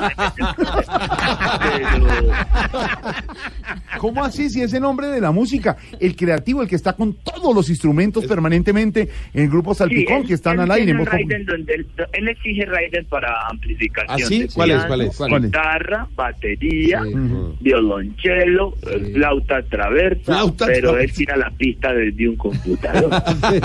Ah, ¿cómo así? ¿El, el Kim no toca instrumentos? No, no, ¿cómo no? Yo, No, él yo no toco, la- yo toco guitarra. Sí, él la toca porque todo el tiempo la tiene colgada ahí al revés incluso, la tiene ahí colgada con las cuerdas contra el pecho y tira la pista desde un computador. No, No, pues, señor. a ver. Ya vamos a acabar con todo el mundo. Lucho, usted lo que está sugiriendo es que Elkin no toca los instrumentos. No, él no, no, él toca, él, él toca, toca chalo. Pero la trova que le hizo Diego López, el, el, el mechudo, el que se deprime la trova que le hizo el otro día. Ahí. Espere, eh, espere que a- a- aquí está el director musical con a ver, eh, a enséñele usted, demuéstrele. A ver, a ver, por ejemplo, que, que el empresario es buen imitador, entonces póngale un, un tema para que el empresario, a ver, como qué personaje quiere cantar algo. Elkin, a- a- a- ¿te acordás de la trova que le hizo Amara eh, eh, Diego? Ah, sí, ¿en, en, qué- en qué ritmo era? En- De toda sencilla, la trova que le hizo Amara ahí en ese evento que lo llevamos. Listo, hágale, ve. Le dio. dice dice eh, A ver. Aquí Mara está sentada. Y esa silla es de la nueva. Claro, bonito, sí, bonito. Y donde cruce las piernas se le van a ver. No, hermano, Sí. hermano, cállese. ¿Qué le, qué le pasa? ¿Cómo dice eso? Eso le decía yo, ¿qué le pasa? ¿Cómo va a decir eso? No, pero ¿cómo va a decir eso? Está al aire. Respete a Mara, le decía. Y Exacta, no, y al público y a la, a los- a la- a la audiencia de Blue Radio, hermano. Sí, sí. ¿Cómo le le, decía yo? se le ocurre decir eso? Eh, ¿Cómo acordás de decir eso? Por favor, respete. Qué horror. Eh, Por favor, respete, ¿Usted por está, favor. eh, ¿Usted está imitando a Jorge Alfredo, ¿Se me está hermano? imitando o qué? ¿Qué es eso? No, yo las imitaciones no, yo no. yo- ¿No imita usted no. A ver, no, usted sí me dijo que imitaba. Por ejemplo, ¿cómo habla el, eh, el expresidente Uribe? El presidente dijo así. Hijito, perdió las canitas y los huesitos. Bueno, le falta. El expresidente Santos. Así ¿cómo- no habla Uribe. Así habla jefe, bajito. Bajito, porque yo le he dicho. El No, como presidente bajito, por Dios. A ver, el presidente Santos. El presidente Santos. Eh, colombiano, que nosotros lo que queremos es la paz. Ah, claro. ¿Cómo habla el presidente Iván Duque? Habla así. Hijito, por Dios. No, pero eso no- No, a ver, a ver. no, por ejemplo, no, Petro, ¿cómo habla Petro? Petro ahora sí. Sí, buenas tardes. Es que tengo mi berragamo. Así. no, le suena lo mismo. ¿Cómo habla, por ejemplo, Pedro Viveros, nuestro analista de la mesa? Eh, Pedro Rivera así. Eh, ese pueblo no existe.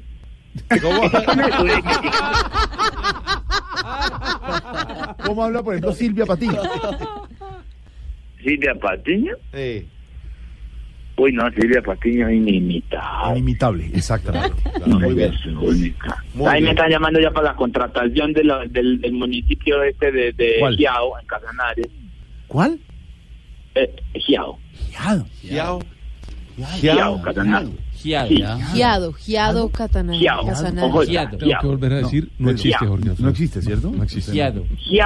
Giao, búscalo por con J.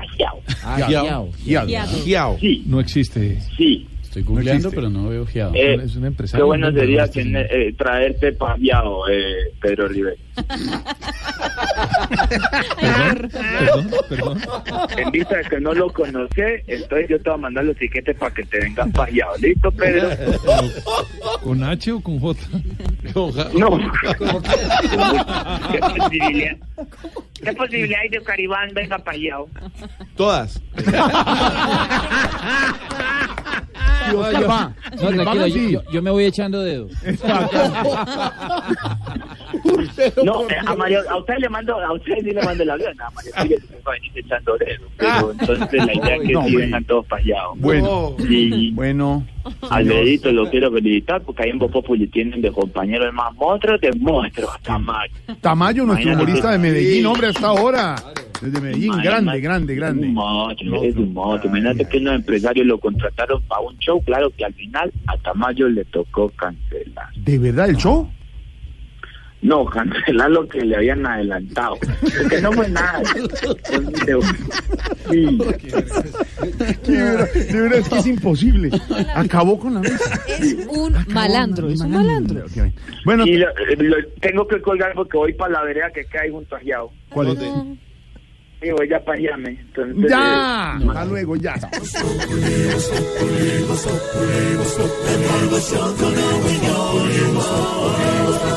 En Blue Radio. Cifras a esta hora. Un oyente pregunta a don Pedro Viveros, a raíz de lo que hablamos de los 2.000 generales en Venezuela, y aquí está don Víctor Grosso, el hombre de la economía aquí.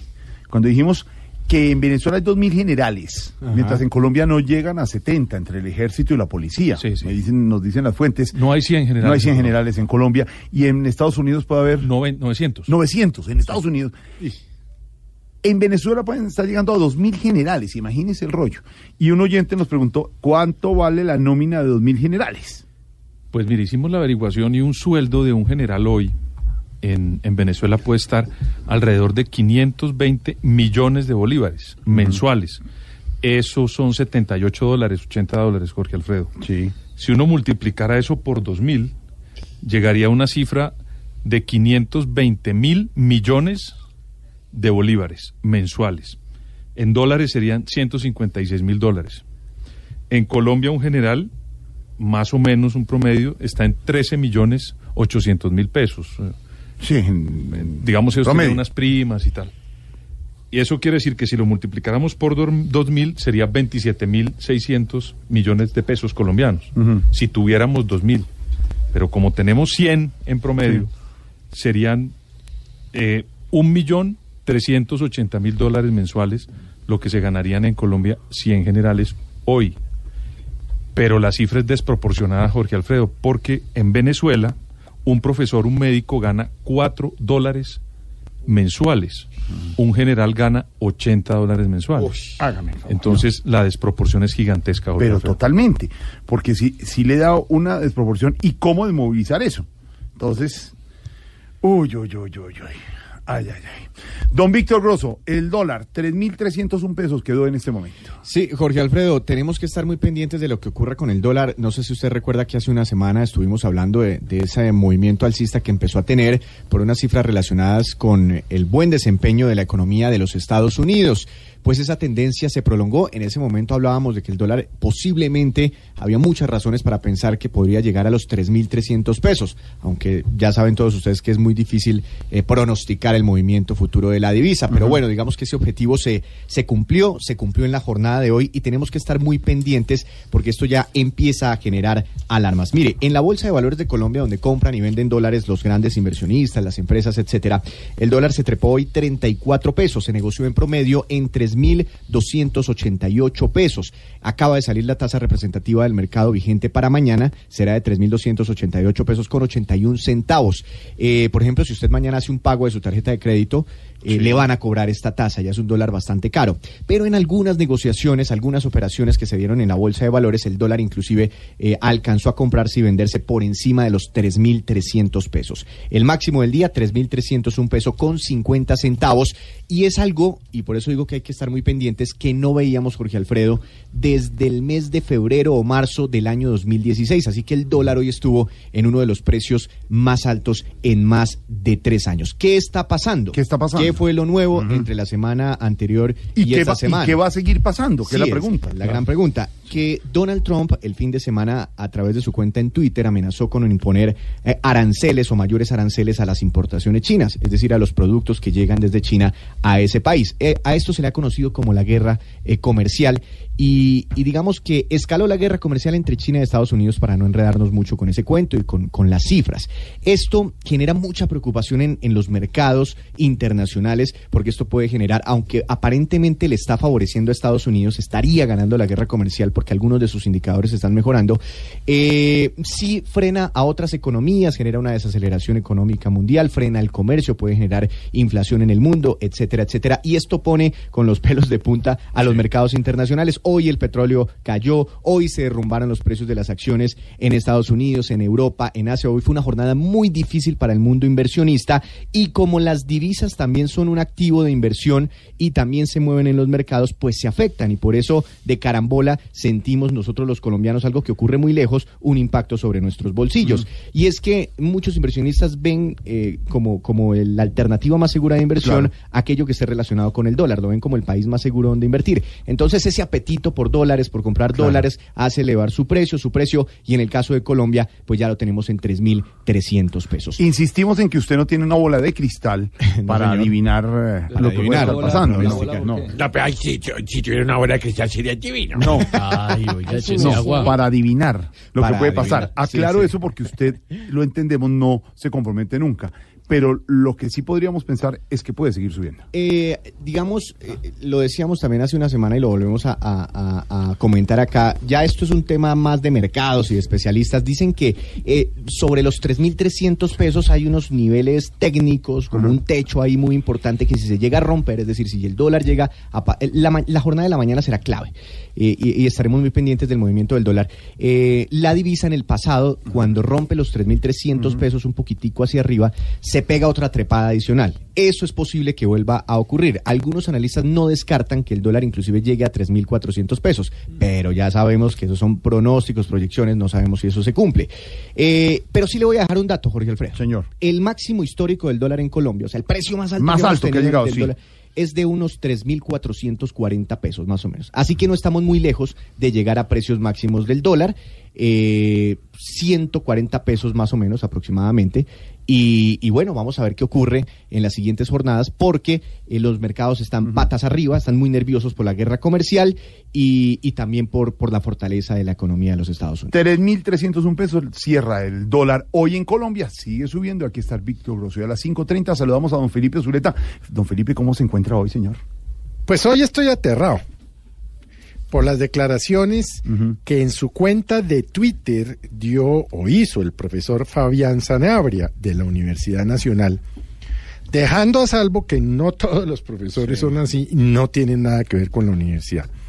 Este señor es sociólogo, antropólogo y tiene un doctorado en Europa. Y no se le ocurrió nada más ni nada menos que en su cuenta de Twitter desearle un cáncer para que sufra harto al fiscal general de la nación. Y mire, esto no. No. es por defender al fiscal general No, de la nación. Es que Se nos están yendo la luz. no le encontré ni la gracia, ni la importancia, ni la inteligencia, ni absolutamente nada a estas desapacibles declaraciones o, o publicación del, del profesor Sanabria. Hombre, la universidad se debería considerar seriamente qué tipo de profesores tiene allá adentro. Porque es que usted tiene que tener el alma muy dañada o estar muy corrupto mentalmente para desearle el cáncer a alguien, cualquiera que sea la persona, funcionario o no funcionario, amigo o enemigo, familiar o no familiar, conocido o no conocido. Usted no le desea el mal a nadie. Y menos una enfermedad como el cáncer que tal vez el señor Sanabria no ha tenido parientes cercanos o amigos cercanos que le han padecido. Quienes hemos tenido parientes, yo tuve a mi hermano y a mi madre con cáncer y los vi padecer esta enfermedad, pues realmente es que no dan para chiste, ni para juego, ni para absolutamente nada las declaraciones destempladas del profesor Sanabria. Y por eso estoy aterrado. Podría estar hablando de otras cosas, claro, otros temas más importantes para el país. O podría estar... eh, Indignado por otra cosa, pero no en sus términos. Celebrando, entre comillas, la condena de 53 años contra eh, la Bárbaro niña de- que salió ayer. Pero no, Bárbaro de es que Fundación, sí. este, este caso del profesor Sanabria realmente me pareció tan grotesco que creo que bien vale la pena que lo mencionemos hoy. Y que la universidad reevalúe, porque es que esto no hace parte de la libertad de cátedra ni la libertad de decir en la universidad lo que usted le da la gana. Esto lo que es es una estupidez de una persona enferma que era quien debería hacerse ver de algún psicólogo o psiquiatra o alguien que le ayude, porque se le pudrió el alma, pero sobre todo se le pudrió la cabeza. Ay, ay, ay. Y sabe que, don Felipe, conocemos al profesor Fabián, Fabián Sanabria, lo hemos tenido varias veces en entrevista. Sonó para rector, de- eh, para posible rector de la Nacional hace unos años. sociólogo claro. muy importante. Decano de la Yo creo que sí coincido con Felipe que se le fueron las luces a, a don Fabián y, y sí, e- e- eso puede ser en cualquier momento todo lo que usted quiera, pero desearle a alguien la muerte o una enfermedad como cáncer, se le van las luces y yo creo que en eso tenemos que corregirnos, como nos decía la otra vez el padre Dinero, esa polarización, esa crítica, esos adjetivos, eso no puede seguir. ¿Sabe qué, Silvia? A las 5.33 más bien hablemos de historia. Pues, pero usted estaba hablando de personajes a los que se le van las luces. Sí, pero historia con los que sí saben. ¿Estás seguro? Profundo. O sea, hay un extremo para el otro. Más o menos. Catedrático. Eh, digamos, si a uno se le van las luces a esta invitada que le tengo también, pero esperemos a ver si esta vez no. Porque es que un día como hoy, pero en 1824, Beethoven estrenó la novena sinfonía. Por eso Les tengo a la doctora María Fernanda Cabal. ¿Cómo le va? Muy buenas tardes para todos. ¿Cómo ha estado? Muy, muy bien. Pues queríamos conversar con usted sobre nada más y nada menos que Beethoven. Ay, y yo sí puedo hablar de este personaje porque sé bastante de música clásica, rancheras clásicas, boleros clásicos y baladas clásicas, niña. A ver. Marcó donde era. No, no, pero... ¿Dónde era? Ay, Dios mío. Eh, no, ¿qué, no, ¿Qué puede decir? A ver, doctora Cabal, la verdad es que la música clásica es una corriente musical, ¿no? No, no, no, no, no, no. Ese es otro invento de la mitología comunista que ha querido tergiversar la realidad histórica de la sinfonía. Por cierto, manada de mamertos. La sinfonía es solo una palabra a la que le imprimen la sílaba fo y la letra En realidad se A. la suprimen, ¿no? Bueno, y la letra A, porque muy claro dice, niña, sin fo ni A. ¿Sí entendió? No. a No, ver, que no, yo creo que la que no ha entendido es usted, porque en todo caso una sinfonía es una composición musical, nada tiene eso que ver con... No, no, no, no, no, no le mienta al país. Bueno, pero hablemos del compositor de la novena sinfonía, que del compositor de las ocho hablamos más tardecito. El nombre original de este músico es Beto. Solo que su mamá, la mamá de él, por supuesto, no la suya, siempre le decía No, pues la mía sí no. Sí. La mía tranquila. Sí, no, por eso aclaro, niña, para no meterme en problemas con niña. usted. Le decía encanta que la mamá de él, no la suya, siempre le decía, Beto, ven. Y como fonéticamente sonaba bien, lo dejaron Beethoven. No, no. ¿Sí? Beto. No, de- Beto, ven. No, ¿eso de dónde Suena lindo, ¿no? Beto, ven. Oiga, lindo ponerle a un perrito, Beto, ven. Y lo llama uno, Beto, ven, qué lindo. Ya, ya, listo. Pero ¿saben cómo titulaba la sinfonía más exitosa de Beto? A ver, cuéntenos cómo titulaba, doctora Cabal. Estudien, vagos.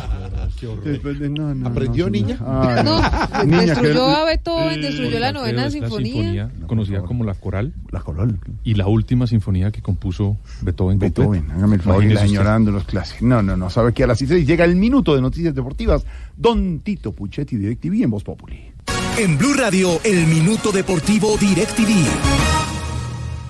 Jorge Alfredo, amigos de Voz Populi, el minuto DirecTV se lo dedicamos a la gran jornada de Champions que vivimos. Segundo partido de la serie semifinal entre el Barcelona y el Liverpool y los ingleses lograron remontar, teniendo en cuenta que en casa el Barcelona en el Camp Nou había sacado una diferencia de tres goles por cero, pero los de Klopp lograron con mucha determinación, ganas, deseo, unidos al público en Anfield, en ese estadio maravilloso, derrotar al Barcelona 4 por 0 y remontar. Dos goles de Origi, un belga delantero, eh, venido a más, jugador suplente que le tocó saltar al campo por las lesiones de las principales figuras como Salah y Firmino, el brasileño. Y también Wijnaldum, un volante central holandés que en 122 segundos marcó doblete. Arrancó el segundo tiempo venido desde el banco y le dio esta gran alegría al conjunto inglés. Ahora llegará nuevamente a la final, recordando que hace un año cayó contra el Real Madrid el conjunto rojo. Y espera rival que saldrá entre el Ajax, que gana 1 por 0 ante el Tottenham. Ese partido será el día de mañana. El minuto DirecTV dedicado a la gran hazaña, a la locura del fútbol, a lo que pasó en Anfield, a la gran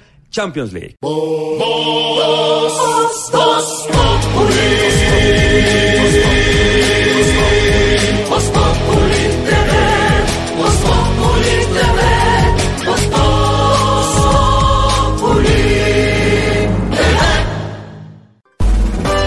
Estás escuchando Voz Populi.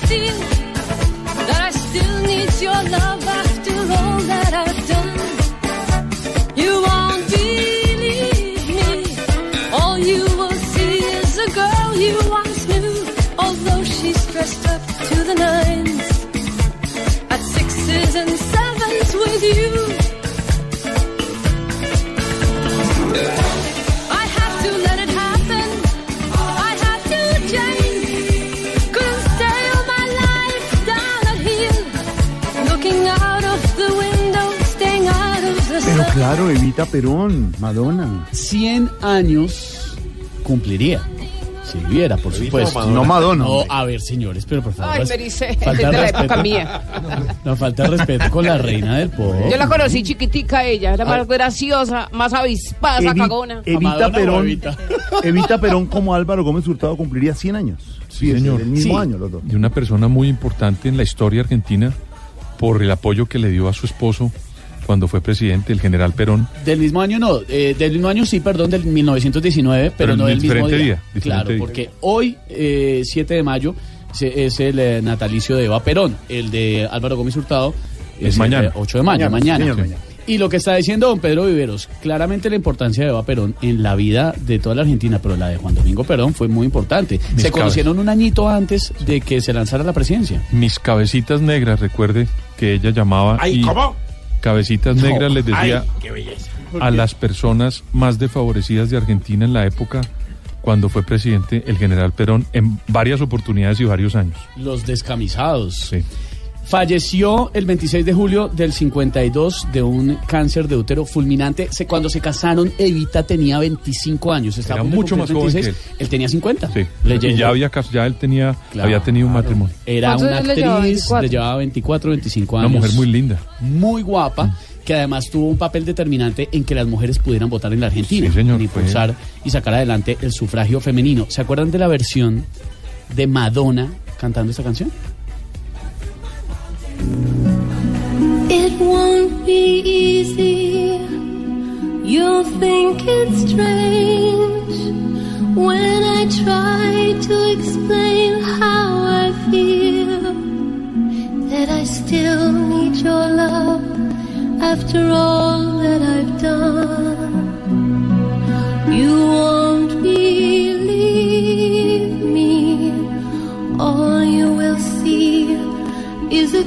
Solo para apuntar, Jorge Alfredo, el entierro de Eva Perón en Argentina, los registros que ustedes pueden ver en YouTube o en cualquier sitio no tiene ningún tipo de comparación después con un sepelio parecido en Argentina. Es, es algo extraordinario por lo que sucedió con ella y el arraigo popular que tenía.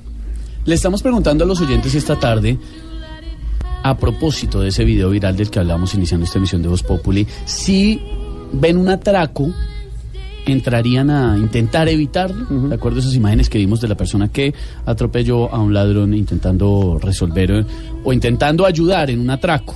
Los oyentes han dicho lo siguiente, Jorge Alfredo.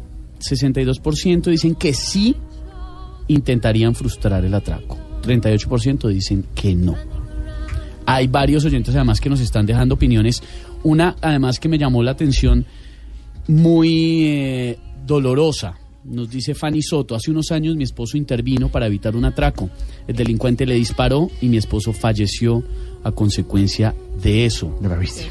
Yomajo dice, cuando es en la vía pública y usted y es un fleteo, a veces pegarse del pito y gritar ayuda y los ahuyenta. Varias opiniones de oyentes hasta ahora.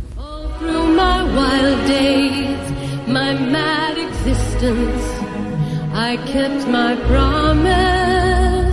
5.46, ¿qué está pasando, Silvia? Está pasando, Jorge Alfredo, como les habíamos contado a nuestros oyentes hace algunos minutos, la decisión de la justicia española de avalar la extradición hacia Colombia del empresario Carlos Matos. Hay que hacer una claridad y es que le queda un recurso de súplica y lo debe firmar el Consejo de Ministros. Silvia Charri. Hola, muy buenas tardes. Sí, la Audiencia Nacional de España avaló esta extradición en contra del empresario Carlos Matos, a quien la justicia colombiana le lleva dos procesos por supuestamente sobornar a dos jueces de la República. Sin embargo, su defensa aclaró que aún le queda lo que se denomina un recurso de súplica, que es una especie de apelación aquí en Colombia, y después de esa etapa, entonces el empresario sería extraditado. Sin embargo, fuentes oficiales confirmaron que Matos ya no tiene circular roja en su contra, es decir, que ya no tiene una orden de captura internacional.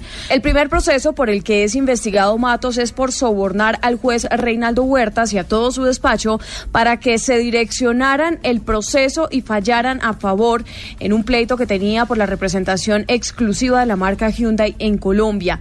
El segundo proceso es por pagarle cerca de 100 millones de pesos como regalo a la juez Ligia Hernández, supuestamente por dictar unas medidas cautelares a su favor en el mismo proceso.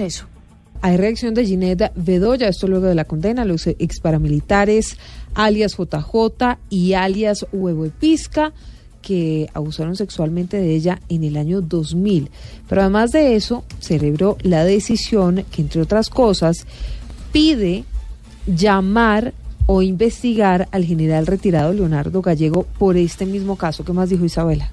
Para Ginette Bedoya, la condena a Alejandro Cárdenas Orozco, alias JJ, y a Jesús Emira Pereira, alias Hueve Pisca, de 30 y 40 años de prisión respectivamente, es un avance en el esclarecimiento de los hechos. Sin embargo, advierte que esta sentencia no puede entenderse como la superación de la impunidad en este caso. Como sobreviviente de violencia sexual, quiero decirles que este, como lo ha dicho la FLIP, no es el punto de llegada. Este es el punto de partida y es un mensaje claro para todas las niñas, adolescentes y mujeres que han tenido que afrontar la violencia sexual. Este es el punto de partida. Nos falta mucho para llegar al otro extremo, pero no vamos a declinar en ese esfuerzo. Bedoya recordó que la justicia se demoró 19 años en condenar a dos de los autores materiales del crimen y aunque es valiosa la contribución, no se debe olvidar que en el proceso se han mencionado por lo menos 25 personas, incluyendo funcionarios públicos que a la fecha no han sido investigados. 5 de la tarde, 49 minutos. Óigame, don Pedro, finalmente se logró aprobar en el primero de ocho debates la reforma a la justicia, que es una reforma presentada por el partido de Germán Vargas Lleras, Cambio Radical. Se aprobó Silvia y yo pensaría que ese es el principio de lo que eventualmente pueda ser una, una unión, no digamos en mermelada, sino una unión política o una especie de acuerdo con el gobierno que actualmente conduce el presidente Iván Duque porque lo que se estaba pidiendo al interior del Congreso era que hubiera como una especie de señales, Silvia, por parte de los partidos para apoyar la agenda legislativa y la agenda del gobierno del presidente. Si esto pasó, si este impasse se resolvió que la semana pasada estaba en entredicho, son unas buenas señales que puede conducir a que más adelante haya integrantes de ese partido dentro de lo que se puede llamar un pacto político y pueda haber gente en el gobierno del presidente Iván Duque del cam- de cambio radical. Amaneceré veremos de todas maneras porque los tiempos están bastante cortos. El proyecto, dicen, podría hundirse en cualquier momento, Marcela. Lo primero que hay que decir de este proyecto es que se trata del texto de reforma a la justicia propuesto por el partido Cambio Radical, que tiene el apoyo de partidos como la U y el Liberal y el respaldo en gran parte del articulado del gobierno nacional. Esta reforma a la justicia plantea temas como el aumento en la experiencia para ser magistrado de 15 a 25 años. Los periodos de los magistrados de las altas cortes serían de 12 años y no de 8 como actualmente ocurre y además se establecería un límite de 12 meses a la detención preventiva. El ponente del proyecto, Germán Barón. Se adoptan temas como el precedente judicial, a la misma situación fáctica, a la misma consecuencia en derecho, desjudicialización de funciones, juzgados transitorios, otorgamiento de funciones judiciales a entidades o a autoridades administrativas. Solo orientación a acercar el ciudadano a la justicia. El senador Barón reconoció que los tiempos para aprobar esta reforma en los primeros cuatro debates están muy cortos y tal vez no se alcance de aquí al 20 de junio. Sin embargo, dijo que si no se logra, lo volverán a radicar en la próxima legislatura. Y hablamos del enfrentamiento porque continúa el rifirrafe entre el abogado de las víctimas de abuso sexual por parte de un sacerdote en 2009 y la arquidiócesis de Cali. Ahora la defensa de las víctimas ha interpuesto una denuncia penal contra el arzobispo por incumplir con la publicación de la sentencia como fue ordenado por el juez. ¿Cómo es esta historia, Laura? Según el abogado de las víctimas, Elmer Montaña, no es suficiente con un acto de perdón cuando no se cumple un fallo tal y como fue ordenado por el juez con la publicación de la sentencia a favor de las víctimas abusadas sexualmente por parte de un sacerdote en el año 2009, por lo que interpuso una denuncia penal contra el arzobispo. La justicia colombiana de difundir las sentencias de primera, segunda instancia y la decisión de la Corte Suprema de Justicia proferidas dentro del proceso penal seguido contra el sacerdote William de Jesús Mazo Pérez. Por ese motivo es que decidimos formular la denuncia penal. El abogado señala que la publicación de la sentencia se le había impuesto a la Arquidiócesis de Cali como otra de las medidas de reparación simbólica. Asegura que tres meses después no se ha cumplido. Desde Cali, Laura García, Blue Radio. Laura, gracias. ¿Qué fue lo que dijo nuestro amigo el alcalde de Bucaramanga, el ingeniero Silvia Martínez? Silvia Patiño. Silvia Martínez es la directora del premio Simón Bolívar, que estamos accediendo a mandar algunos candidatos y notas de candidatos en este momento al premio nacional de mucha agua. Simón Bolívar. ¿Qué fue lo que dijo el alcalde de Bucaramanga, Silvia? Y a propósito, Jorge Alfredo, pues decimos nuestro amigo porque acá le abrimos los No, micrófonos a todo el mundo, pero tampoco ahora no van a decir, ay, es Ay, que es son íntimos. De una vez, Bueno, no. la verdad es que, mire, el alcalde parece, el alcalde de Bucaramanga parece atornillado, porque ya hay una decisión del Consejo de Estado, tiene una suspensión por tres meses por haber, entre otras cosas, golpeado a un concejal, y él insiste en que de ahí no se va. Esta mañana habló en Mañanas Blue, y entre otras cosas, Jorge Alfredo, y esa es una de las noticias, digamos, de lo más nuevo que dijo, es que no descarta presentarse a las elecciones presidenciales. Eso fue lo que dijo el alcalde Rodolfo Hernández. No descarta presentarse como candidato presidencial. ¿Le suena, don Pedro Viveros? Pues mire, Jorge Alfredo, en política yo insisto en eso, lo único cierto es lo que ya pasó. Él tiene todo el derecho de tener aspiración a ser presidente de Colombia, todo político la tiene. Pero déjeme decirle dos cosas, Jorge Alfredo. Uno tiene que examinar muy bien no lo que dice el gobernante Jorge Alfredo, sino lo que hace. Cuando usted va y mira las cifras de lo que está pasando en Bucaramanga, de los tres punto- de los 3 billones que tenía el presupuesto de invertir el alcalde Hernández, pues usted no encuentra en Bucaramanga obras importantes. Las obras que usted encuentra inauguradas por el actual alcalde son obras que vienen de mandatos anteriores, que él se encarga de criticar. Lo único que ha sostenido durante su mandato es que va a luchar contra la corrupción, pero hoy, tres años y medio después de su mandato, sigue diciendo que Bucaramanga está repleta de corruptos, entonces uno no sabe qué hizo él durante los tres años y medio para terminar con la corrupción, porque si él lo prometió, debió haberlo terminado. Entonces, para concluirle, Jorge Alfredo, ojalá que la gente que va a votar por él si él se lanza a la presidencia de la República, mire muy bien no lo que dice, sino lo que hace. Y por último, Jorge Alfredo, si él lo va a hacer, que por favor cumpla las normas del decoro en una campaña presidencial, porque él no las cumple y no las ha cumplido en su mandato, y también que cumpla las reglas y la ley, Jorge Alfredo, porque hoy en día lo que ha hecho el alcalde Hernández es desconocer los fallos judiciales, que no solamente son de la Procuraduría que él tanto critica, sino del Consejo de Estado, Jorge Alfredo. Pues llamemos al alcalde de Bucaramanga, al nuestro, ahí sí, al nuestro. El, el de Voz Populi. El de Voz Populi. Alcalde de Bucaramanga, que dice que no se va a alcaldía, como dice Silvia, y que además no descarta aspirar a la presidencia. A ver qué nos dice el alcalde. Aló, buenas tardes. Le habla la maravillosa alcaldía de Bucaramanga, con quien tengo el gusto. Bueno, buenas tardes, alcalde Jorge Alfredo Vargas, Blue Radio, Voz Populi. Los saludo con júbilo y respeto. Qué alegría, hombre, mi querido Jorge Alfredo. Eh, yo también los saludo con júbilo y respeto también. por Es decir, los porque- dos estamos jubilosos y respetuosos. Sí, yo, yo estoy jubilado y usted está jubiloso. No, no, claro, exactamente. Alcalde, era una pregunta nada más. Estábamos comentando con Silvia, con Pedro y con los oyentes sobre lo suyo. ¿Qué piensa de que el gobernador de Santander, Didier Tavera, lo haya suspendido tres meses de su cargo? Hombre, a ver, Jorge Alfredo, venga, le cuento. Eso es un tema complejo, Mm. porque él quiere que me vaya, pero yo no me voy a ir sin ser notificado por el fallo, eh, por el Consejo de Estado. Gracias a Dios, yo soy una persona muy, pero muy tranquila. Y nada de eso logra desestabilizarme. Qué bueno, ¿no cree que debería cumplir la suspensión y listo? Ah, no, pues, habló, habló el erudito, pues, el consejero No. de gobierno. No, no. No, señor. Ahora, ¿cómo le digo yo? Ah, ¿qué dijo? No, señor. Deje de ser tan sapo.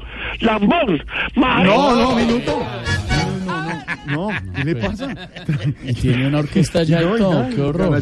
Tranquilícese, alcalde, a ¿Qué, qué dijo? No, señor. ¿Qué dijo? Usted no sea tan sapo. Lambón. Mar. No.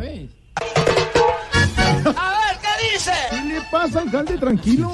No, De no. verdad, tranquilo. Alcalde, Bueno, alcalde, bueno, no. tranquilícese, Bueno, no, no, no. mantras. Tienes razón. ¿Que ¿Quién habló por ahí? ¿Cómo le va, alcalde? Le habla Silvia. Uy. Habló el lirio del periodismo nacional. ¿Cómo ha Ah. estado? La petunia de la investigación. Ay, gra- gracias, gracias. La margarita. El, el, el clavel de la inspiración periodística. Gracias. Porque eso me lleva a mí a hacer mis mantras. Sí, sí, haga sus mantras, alcalde, acuérdese. Hakuna Matata. Hakuna Matata. Ah, ah, ca, ca,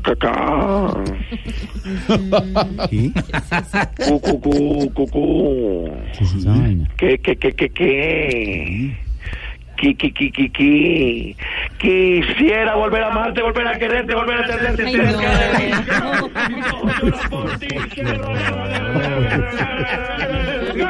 No. Alcalde, alcalde, alcalde, alcalde. Son los mismos de la parranda vallenata. Los mismos.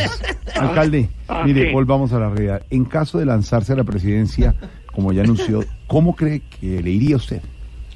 Pues, la pregunta, ¿usted cómo cree que me iría? A ver, a ver. Pues si no compone su genio, creo que mal. alcalde. Ay, no, pues, el pitonizo de la, de No. la investigación. No, usted me está ¿Qué preguntando. dijo? Tengo la bola mágica. No, Tengo la ¿cómo? bola de vidrio. No, Pues, ¿qué? no, señor. Entonces láncese usted. No, ¿cómo? Si tanto sabe, láncese usted. No, es que ¿Qué, yo no no, qué? estoy- ¿Catamarán? ¿Cómo? ¿Qué? ¿Catamarán? Es que yo no dije que me Cuerpo lanzaba. de bolis. ¿Cómo? Cuerpo bolis. No, es que yo no dije que me lanzaba. Cara de celador nocturno del 31 de diciembre. No, alcalde. No se aburre. ¿Qué ¿Qué? No se burle de los de celadores. profesor de educación física. ¿Qué le pasa? No, ¿qué le pasa a usted, marrano de panaca? Un minuto, No, señor. No. ¿Me respeta? No. Pues, pues, señor Barriga de Chavo. No más. No, señor. Gordo de cuento. No más. Alcalde, alcalde, se pasó de verdad. No, no. Tranquilícese, me te- tengo que colgarle, tranquilo, de verdad. No, no, No, ¿qué? Pues, tranquilícese. cuélgueme si es tan macho. No. No, ¿cuál, cuál tranquilícese? No, no, no. ¿Cuál tranquilícese? No, no, no. Venga, ¿a usted le gusta comer mucho? Pues sí. Pues entonces vaya, ponga Liverpool Santa Fe para que se lo coma también. No, ¿qué le pasa? Ya no más.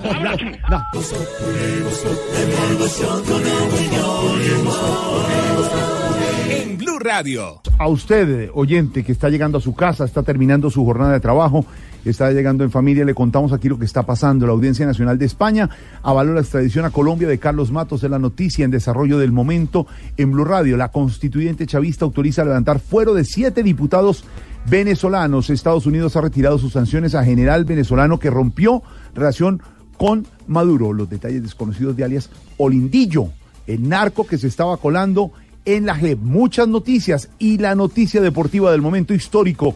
Liverpool goleó al Barcelona 4-0 y se clasificó a la final de la Champions. Nuevo cuerpo de jueces judicializará a responsables de crímenes de líderes sociales. Tema que preocupa al gobierno nacional. Muchas noticias hasta ahora, Silvia. Y la noticia más importante también tiene que ver con Venezuela. Sí, y la verdad es que a nosotros aquí en Voz Populi, Jorge Alfredo, nos gusta que nuestros oyentes, mientras van en el trancón, mientras van llegando a casa, pues estén bien informados y sepan qué es lo que está pasando en Colombia. La noticia más importante hasta ahora tiene que ver con las fuerzas militares que están denunciando que una tropa de por lo menos 40 integrantes de la Guardia Nacional de Venezuela ingresó de manera irregular a Cúcuta. Los habitantes, además del sector, dieron a conocer estos hechos, Damián. Los habitantes de la vereda La Chinita en Cúcuta denunciaron ante las autoridades la presencia de una tropa de la Guardia Bolivariana que habría llegado hasta ese sector de manera irregular. Las autoridades al conocer la situación se desplegaron hasta la zona y según el general Fernando Navarro, esto fue lo que encontraron. 40 eh, personas de la Guardia Nacional venezolana. Eh, inmediatamente acudió la Brigada 30, llegaron las tropas, llegó personal de inteligencia y sí, efectivamente se encontraron huellas de presencia, están los testimonios de los, de los habitantes, de los pobladores. Al corroborar la presencia de los uniformados venezolanos, las autoridades en Colombia ampliaron la investigación para suministrar información detallada a la Cancillería, quien se pondrá al frente de este tema. Damián Latínez, Blue Radio. Oiga, mejor Alfredo, usted lo estaba diciendo hace pocos minutos, el chavismo, la Asamblea Nacional Constituyente de Nicolás Maduro, les levantó la inmunidad parlamentaria a siete diputados opositores. ¿Esto para qué? Para que la gente entienda, pues para enjuiciarlos y posiblemente meterlos a la cárcel por haber apoyado ese intento de alzamiento militar que se presentó hace una semana, el pasado 30 de abril. Eso es un falacia, ¿verdad? ¿Qué le pasa? Te estoy escuchando, Silita, de mi corazón. No, no, ya ve que hay un hombre en. Bucaramanga que está enamorado de ti. ¿Ah, sí? ¿Mm? Y eso no lo voy a permitir, para que sepas tú. Vamos a tomar acciones y acciones. No, hágame el favor y me cierra Miraflores, de verdad, porque es que... Pepe, que me estás hablando. ¿Pajarito eres tú? ¿Pajarito? ¿Eres tú? Aquí estoy, mi sensei, mi saltamonte. Qué lindo. ¿Mm? ¿Qué me quieres decir tú? Silvia, Que se la vaya. locura de Miraflores, vamos. No, que se vaya, que se vaya, porque eso es lo que quieren todos los venezolanos, Santiago. Sí, buenas tardes. Por delitos en fragrancia, entre los que destacan traición a la patria, rebelión y conspiración, la oficialista Asamblea Constituyente aprobó levantar la inmunidad parlamentaria a siete diputados, entre los que destacan el actual vicepresidente del Legislativo, Edgar Zambrano, y de esta manera entonces dar vía libre a un juicio que podría enviarlos a todos a prisión. Diosdado Cabello, presidente de la Constituyente, dijo que ahora depende de la Fiscalía y los tribunales que se haga justicia. Queda de esta manera aprobada por esta Asamblea Nacional Constituyente las comunicaciones dirigidas al Tribunal Supremo de Justicia, donde se le ha levantado la inmunidad parlamentaria. Queda ahora de parte de las autoridades competentes que se haga justicia. Diosdado Cabello además alertó que en las próximas sesiones serán estudiados otros casos de diputados que también habrían participado en el alzamiento militar. Informo además, estando aquí, me llegó la, me llegó la información tres más. Ellos saben quiénes son. Para la próxima sesión Con estos siete diputados ya serían entonces 14 legisladores, todos opositores, a quienes se les ha allanado la inmunidad parlamentaria desde 2015, entre esos Juan Guaidó. Desde Caracas, Santiago Martínez, Blue Radio. Santiago es nuestro corresponsal permanente en Venezuela. Gracias, Santiago, desde Caracas. Viaja a esta hora el presidente Iván Duque a California, Estados Unidos. ¿Qué va a hacer eh, Pedro Viveros, el presidente Duque? En Jorge Estados Alfredo, dentro de la lógica del presidente Iván Duque de la economía naranja y de los pues todo lo que está sucediendo con la tecnificación y la tecnología, él va a varias reuniones en Silicon Valley y en San Francisco. Pero lo curioso es que va con una comisión muy interesante y va con la ministra de Mintic, también va con el ministro de Comercio Exterior, con el consejero para la digitalización del Estado, Víctor Muñoz, y con el director de Impulsa, que es, digamos, esta agencia del Ministerio de Comercio Exterior que se encarga de poner, digamos, en desarrollo a los emprendedores en estas nuevas tecnologías y en estos nuevos negocios. A eso va el presidente, a esas reuniones y a darle un impulso a este sector. Pensé que iba a decir que lo sorprendente, Pedro, era que el presidente no llevaba prensa. No, no, yo creo que el presidente, los presidentes pueden hacer diferentes estilos en el manejo de sus comunicaciones. El presidente Duque ha decidido viajar al exterior sin prensa. Yo no estoy de acuerdo con eso. A mí me parece que los medios de comunicación ¿Y si va sin prensa, qué va a deberían leer? tener cercanía No. con los medios de comunicación. Sin medios de comunicación. sin prensa, imagínate tú el aburrimiento. No, no, pero no, Uno sin no, leer nada. No, no quiere No, decir que el presidente de no quiere decir que el presidente no con su equipo de comunicaciones Prensa oficial. envía y la prensa oficial envía las imágenes, las fotos y todo, pero no es lo mismo Jorge Alfredo que tener reporteros en el terreno. Claro, es que no va, no viajan en este momento representantes de los medios de comunicación que normalmente van con presidencia a cubrir los eventos del presidente. Van las cámaras de la prensa oficial que enviarán los informes para nosotros los medios, pero normalmente, por ejemplo, Blue Radio tiene un enviado especial a los viajes del presidente. Y Caracol una- Televisión también lo tiene. Y una gran contradicción porque si va a este sitio donde se trabajan los temas de tecnología y de todas las redes sociales y la nueva era, Esperaremos que nos mande por teletipo lo que está pasando. esperamos que nos envíe No, eso pero es que yo sí me muero la pena. Digamos, un periodista no se queda con lo que le manda la fuente, el periodista tiene que claro, preguntar. Claro. Entonces, bueno. Bueno, pero En fin, está. en todo caso, usted estaba hablando del presidente Duque antes de irse a Silicon Valley, antes de reunirse con Tim Cook, el presidente de Apple. Estuvo en una reunión y en un almuerzo con el fiscal Néstor Humberto Martínez. Después hicieron un anuncio que ha caído bien, pero no tan bien, por lo siguiente. La creación de un cuerpo especializado de jueces para judicializar a los responsables de los crímenes contra líderes sociales es una muy buena iniciativa, dicen los líderes sociales. El problema para ellos, Jorge Alfredo, es que eso no evita el asesinato de los líderes sociales. Isabela. Es mucho más lo que tiene que hacer el gobierno en materia de seguridad, dicen al unísono los líderes sociales que han sido víctimas de amenazas, atentados y hasta testigos de asesinatos, situación que se agravó durante el último año. El consejero de los pueblos indígenas de la UNIC, Jimmy Morales, aseguró que es necesario un plan de prevención de inmediato y agregó. Esa estigmatización lo que ha conllevado es a colocarlos en un mayor nivel de riesgo, ¿cierto? Entonces creemos pues que si bien puede ser un avance en términos de judicializar responsables, pues creemos que pues deberíamos efectivamente avanzar en temas mucho más profundos. La ONIC solicitó que se avance en el esclarecimiento no solo de los autores materiales, sino intelectuales de los asesinatos y atentados, pues aseguran que no habrá otra forma de estar seguros. Isabela Gómez Cordón, Blue Radio. Muy bien, Isabela, gracias. Jorge Alfredo y oyentes. Radio. ¿Qué le pasa a María Auxilio? Medicina Legal confirmó que los tres cuerpos que fueron encontrados en el nororiente de Bogotá el fin de semana sí corresponden a los jóvenes que estaban desaparecidos desde febrero de 2017. Víctor Páez. En este momento, desde el Instituto Colombiano de Medicina Legal se confirma por parte de los familiares que sí es el cuerpo de los jóvenes, los hallados en la localidad de Usaquén. Escuchemos al padre de uno de ellos. Sí, es el cuerpo de mi hijo Henry Mauricio y de Brian y de Juan, Juan Esteban, sí. Se ve mucha tristeza entre sus familiares, entre abrazos y lágrimas en este momento. Está llevando a cabo la audiencia de medida de aseguramiento contra las cuatro personas presuntamente culpables de este hecho. Desde el Instituto Colombiano de Medicina Legal, Víctor Páez, Blue Radio. Víctor, gracias. ¿Qué es lo que está pasando con el concierto de Carlos Vives y Turizo en, en Ibagué? Bueno, entonces preste atención porque para el próximo 28 de junio en Ibagué está programado ese concierto. Carlos Vives Ahí y Manuel. Turizo. sí, voy a estar con, con Turizo. Con el Turizo.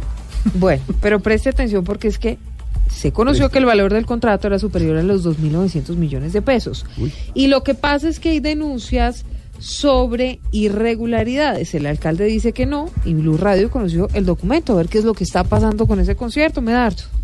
Diferentes polémicas se han generado en la capital del Tolima luego de conocerse el valor del contrato para la realización del concierto de Carlos Vives y Manuel Turizo, que está programado para el próximo 28 de junio en el marco del Festival Folclórico Colombiano. El alcalde de Ibagué, Guillermo Alfonso Jaramillo, en días pasados manifestó que no estaba enterado de las diferentes irregularidades que presentaba dicho contrato, pero Blue Radio conoció un documento que demuestra que todo lo manifestado anteriormente por el mandatario resultó no ser cierto, ya que dicho documento comprueba que Jaramillo estaba enterado de la estructuración y la planificación del contrato que luego de tantas polémicas esperan echar atrás. Por otro lado, el presidente del Consejo de Ibagué, Juan Pablo Salazar, dijo que el contrato que se firmó entre la alcaldía de Ibagué y CB Eventos para la presentación de estos dos artistas debe ser cancelado de manera unilateral, según él, porque debió existir un proceso licitatorio. Desde el departamento del Tolima, Medardo Morales, Blue Radio. Medardo, gracias. Y a esta hora, 6 de la tarde, 16 minutos, a propósito del eh, conflicto que hay entre Estados Unidos y Venezuela, en el que por supuesto también tiene que ver Rusia, tenemos discurso del presidente Trump de Voz Populi. por, su- por supuesto, sí, claro. Traduce pues. Embajador,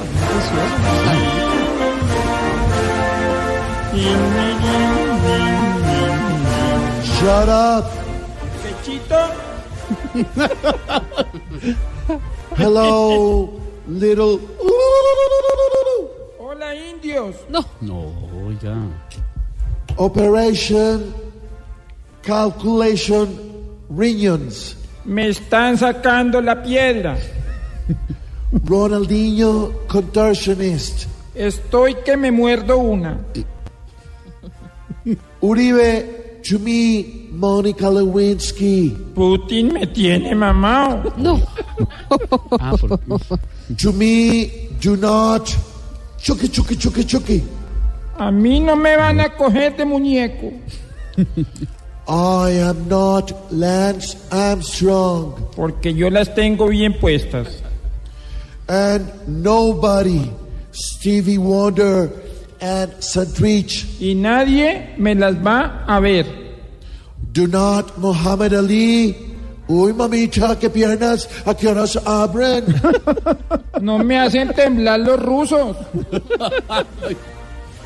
Luis Miguel, Justin Bieber, Julio Correal, negro WhatsApp. Que se creen. La verga. No, ¿y por qué entró Julio ahí? ¿Qué es eso? To another one. Adriana Chono. A otro perro con ese hueso. ¿Qué le pasa? ¿Cómo así? Bye bye. Rexona. Chao, chuchitas.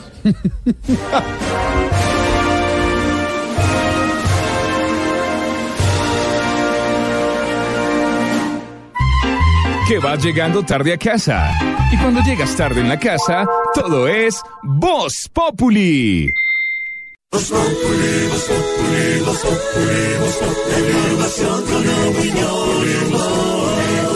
Tenemos opinión, mucha imaginación.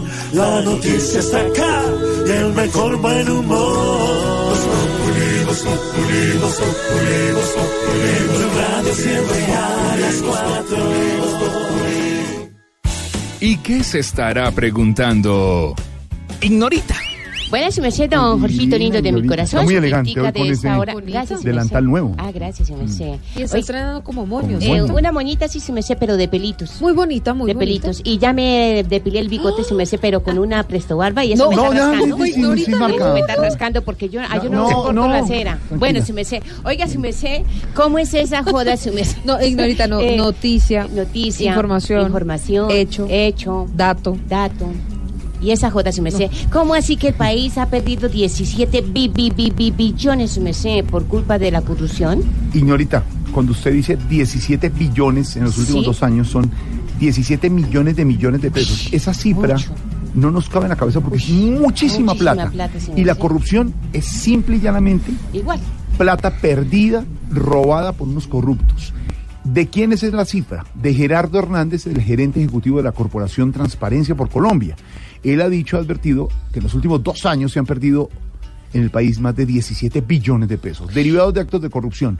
Hernández señaló que el estudio Así se mueve la corrupción, una radiografía de los hechos de corrupción en Colombia del 2016 al 2018, de esos dos años, reveló que la educación, ojo, la infraestructura, carreteras, Carreteras, puentes, claro, puentes, sí. y la salud, que es preocupante, muy preocupante, son los sectores más afectados por estas prácticas ilegales.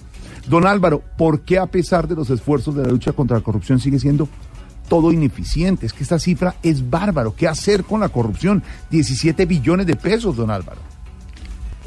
Sí, Jorge. Empezando porque la fuente es muy buena, es muy importante que sea Transparencia por Colombia, que es de la sociedad civil. No es ni el Estado ni el sector privado, sino la sociedad civil. Y Transparencia por Colombia hace parte de una organización internacional. Entonces es una cifra más confiable que la que se sacó del, del bolsillo en su momento el procurador Ordóñez. Salió y dijo que 50 billones, pero nunca explicó por qué. Esto es una cifra mucho más sólida. Y las razones pues son muchas desafortunadamente. Y son tantas que eso hace que sea tan complejo combatir la corrupción. Primero es que la corrupción es el, el problema de la época, el delito de la época. Acuérdese que Harari, el, el historiador israelí que está tan de moda, dice que la única religión mundial eh, hoy es la adoración del dinero, porque es la única compartida por todas las culturas. El- la importancia del dinero en esta sociedad es mayor que en cualquier otra época y se lo tomó todo, domina la política, domina la cultura, entonces pues frenar es difícil. América Latina eh, es la potencia a nivel continental, no solamente de, de homicidios, sino en corrupción. Eso se debe a una cantidad de razones eh, históricas, del Estado débil, de una situación de atraso complejo. El caso colombiano hay una razón objetiva clara que es el crecimiento exponencial que ha tenido el presupuesto nacional. Eh, a más plata, más robo. Antes robaban menos porque había menos posibilidades, pero el presupuesto nacional se ha doblado en 10 años y las transferencias en salud, en educación y los presupuestos de infraestructura se han eh, multiplicado por muchas veces. Eh, y eso pues genera más oportunidades de, de robo. Pero hay un tema claro en Colombia que es falta de reformas. Este sistema está lleno de estímulos a la corrupción. Y fíjese, los hubo partidos que tranquilamente se opusieron a la consulta popular diciendo que preferían tramitar esas reformas en el Congreso Y ahora se están ahogando esas reformas en el Congreso. Muchas de ellas han intentado pasarse más de 10 veces, porque la clase política no quiere hacer cambios. Un, un cambio, una reforma evidente que debió hacerse hace muchos años, la del control fiscal. En Colombia realmente es, casi que no hay control fiscal. Entonces, pues si no hay control, imagínense. Y no hay control fiscal porque está politizado. El ratón cuidando el queso. Los mismos políticos eligen Sí. a los contralores que son los que los vigilan. Pero no hay que decirse mentiras tampoco. Esto es un tema cultural sobre todo.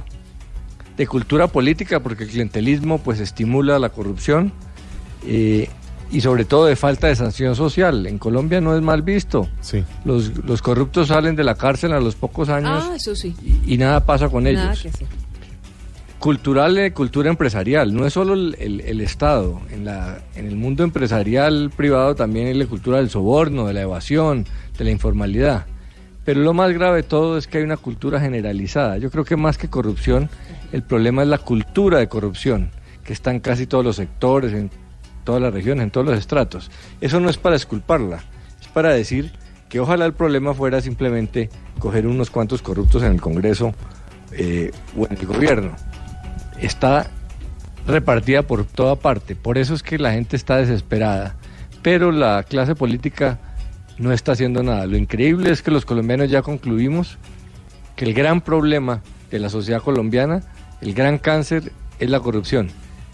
Y los políticos que se eligen para solucionar los problemas hacen caso omiso, no están haciendo casi Nada. nada Bueno. por combatir la corrupción. Ahí está don Álvaro. La verdad es que la corrupción ha dejado pérdidas para Colombia por más de 17 billones de pesos, esto en los últimos dos años, y por esto hoy nuestra dedicatoria es sobre este tema.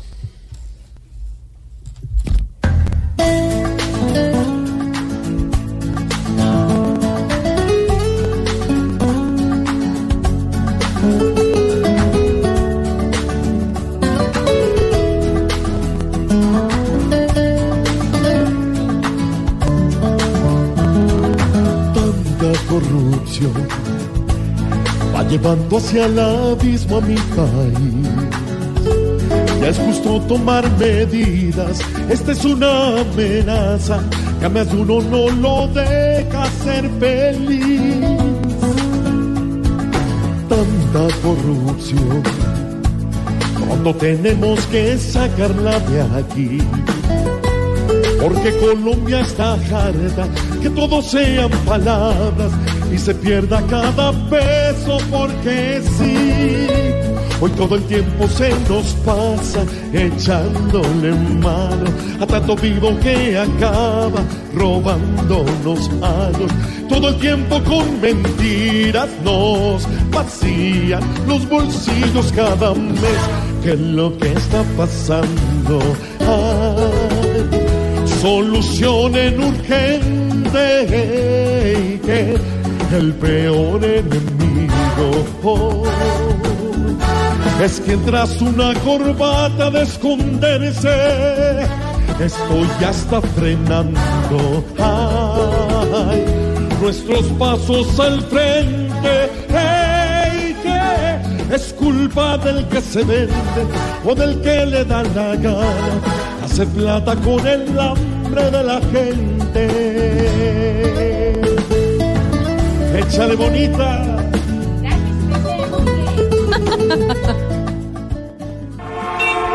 Estás en el trancón. Y en el trancón, todo es. Voz Populi. En Blue Radio.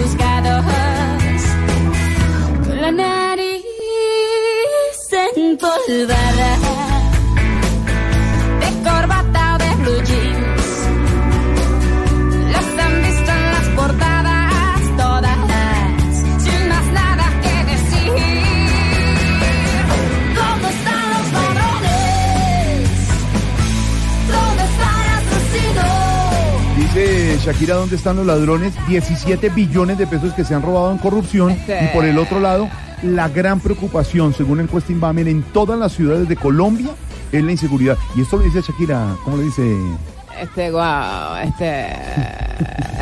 guau, los ladrones están en Colombia. ¡Ah! ¿Dónde están los ladrones? Buena canción la DJ, buena canción. Ay, no, esa canción me acuerda del 2000, ¿verdad? Un 2000 por allá, la cantaban los chicos que se estaban graduando en ese tiempo. Oye, la Chucky con el pelo negro, así súper, wow, espectacular. La Chucky, ¿se conocen hace 634. mucho? No, la Chucky y yo hemos tenido momentos increíbles, no te imaginas, ruedas de prensa, face to face, o sea, ay, no, increíbles. Ay, ay, ay. Ahora cada rato. La pregunta que le estamos haciendo a los oyentes hoy tiene que ver con, con ladrones también. A propósito del video que se hizo viral en donde un ciudadano intenta frustrar un atraco. Si es testigo, usted que nos va oyendo, si usted es testigo de un atraco, ¿intenta evitarlo? ¿Sí o no? Hasta este momento. Mire, párale bolas, negrita. A ver. 62% dice que sí intentaría intervenir para evitar el atraco.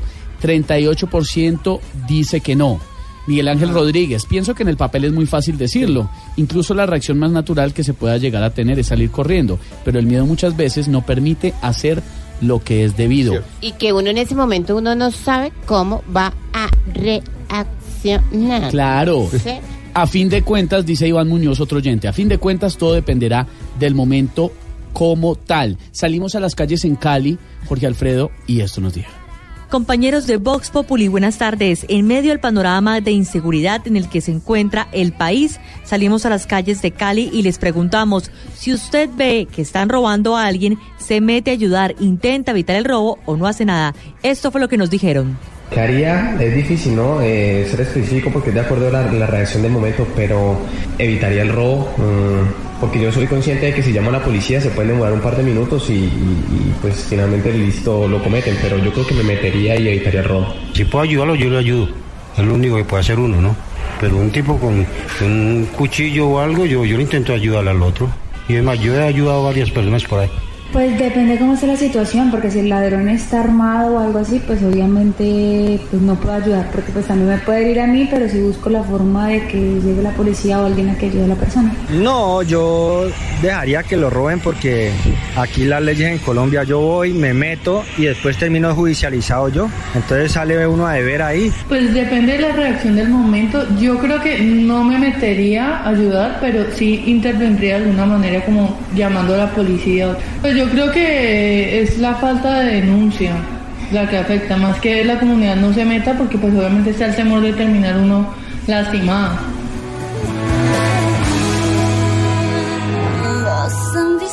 Visto de 36 rodillas. ejercicios digitales a esta hora en la cabina de Voz Populi. Pueden entrar a nuestra cuenta de Instagram en este momento, arroba Voz Populi Oficial, donde van a poder ver el en vivo que hicimos hace unos momentos con la dedicatoria cantada por nuestro gran Camilo Cifuentes. No se lo pierdan porque además van a tener la oportunidad de ver los rostros de nuestras hermosas compañeras, María Auxilio, Lorena y Silvia. Muchas gracias.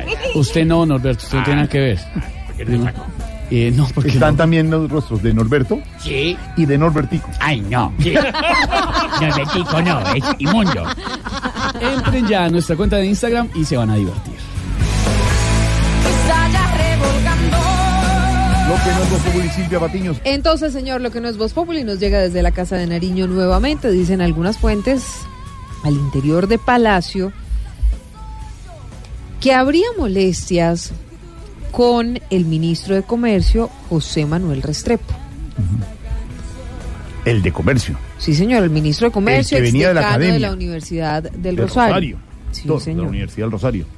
Pues nos dicen fuentes de lo que no es Voz Populi, que lanzó ciertas críticas, Jorge Alfredo y oyentes, contra Luis Guillermo Echeverry, más conocido como Luigi Echeverry. El doctor Echeverry estuvo acompañando al presidente Iván Duque en campaña. Lo acompaña también, lo hemos visto en varias oportunidades, en los viajes que hace el presidente. Incluso fue con él a la Asamblea General de la ONU. Y hoy va en este momento para California el presidente, ¿o no? Sí, señor. Y la verdad es que nos dicen que es la persona que le habla más de cerca al presidente Ah, Iván Duque. Le habla al oído, junto con otras tres personas, entre ellas la doctora Correa, que es su secretaria privada. Discúlpeme, es que pensé que estaba hablando del ministro el que viajaba. El ministro sí viaja. No, el sabemos ministro, si el señor el ministro, viaja. el ministro Sí está viaja, viajando, exactamente. Y podría estar recibiendo de pronto un jalón de orejas en este Eh, momento. ¿El ministro de Comercio en el avión Pues- presidencial? ¿Y ¿Por qué? Pues por, ya le digo, es que el doctor Luigi Echeverry le habla mucho al oído al presidente Iván Duque. muy amigo, muy el cercano. ministro José Manuel Restrepo, pues tuvo unos comentarios que para algunos o para el doctor Echeverry resultaron desafortunados. Y pues eso le molestó bastante al doctor Echeverry. Era sobre los temas de las cámaras de comercio. me Sí, señor. Ah, ya. Tenía que ver con el tema de las cámaras de comercio. Y a él que no se sobre unas con ese declaraciones que hizo José Manuel Restrepo, nos dicen, en lo que no es Populi, y nos dicen fuentes de Palacio, que no le gustó mucho de eso al doctor Echeverry, y pues que podría de pronto haber un jalón de, re- de orejas para el ministro de Comercio. Eso por un lado. Por el otro lado, ¿se acuerda, Jorge Alfredo, que estábamos hablando sobre si había regresado o no la mermelada Sí. a la casa de Nariño? Sí. Bueno. Dicen que no. Pues resulta que hoy a la una de la tarde entró a la casa de Nariño el senador del partido de la U, Armando Benedetti. ¿Y, y qué pasa? Duró tres horas en Palacio. Bueno, pues una consulta. Recuerde usted que el doctor Benedetti ha sido bastante crítico, del gobierno, votó negamente las objeciones. objeciones de la JEP, gran parte del, de gran parte del Plan Nacional de Desarrollo también. Pero estuvimos indagando y preguntándole por qué estaba en la casa de Nariño y por qué se había demorado tanto. Tres Bueno, horas en la casa de Nariño. Algunas consultas o algún amigo que tiene ahí No para quiso almorzar, dar ¿no? detalles, pero Hora, piña. entre risas dijo que estaba escuchando coqueteos. Ah, caramba. Ah. Ahora, claridad sobre esto. Coqueteo no quiere decir mermelada. Nada, pero sabe No, que no, tiene, no, no, no, sabe que tiene Armando Benedetti, que es una persona que siempre cuenta las cosas como son. Bullshit. Armando Benedetti siempre cuenta las cosas como son. sí, no tiene pelos en la lengua. Si le estaban coqueteando, es porque le Es estaban porque le estaban coqueteando. Óigame, y ya para terminar, Pero un minuto, señor, senador Benedetti, que sabemos que nos oye en Voz Populi. Cuente, cuente, ¿qué estaba haciendo allá? Cuente. que nos cuente, que nos cuente de qué se trataban esos coqueteos. Óigame, le dije que Álvaro Gómez Hurtado Sí. le había dado un consejo al presidente Duque. Escuche cuál fue. que una buena mañana le dije en 1995, doctor Gómez, ¿por qué no me ayuda a mandar una columna para el siglo? Y me dijo, claro. Y aquí lo veo al doctor Juan Gabriel, que Juan Pablo Uribe me recibió la primera columna. Y entonces le pregunté al doctor Gómez, doctor Gómez, ¿y usted cómo hace las columnas de opinión? Y él me decía una cosa muy divertida, me decía, mire, Duque, usted escoja un tema, defina quién es el bueno y quién es el malo. Y cuando defina quién es el malo, lo golpea desde la primera hasta la última línea. Ahí está.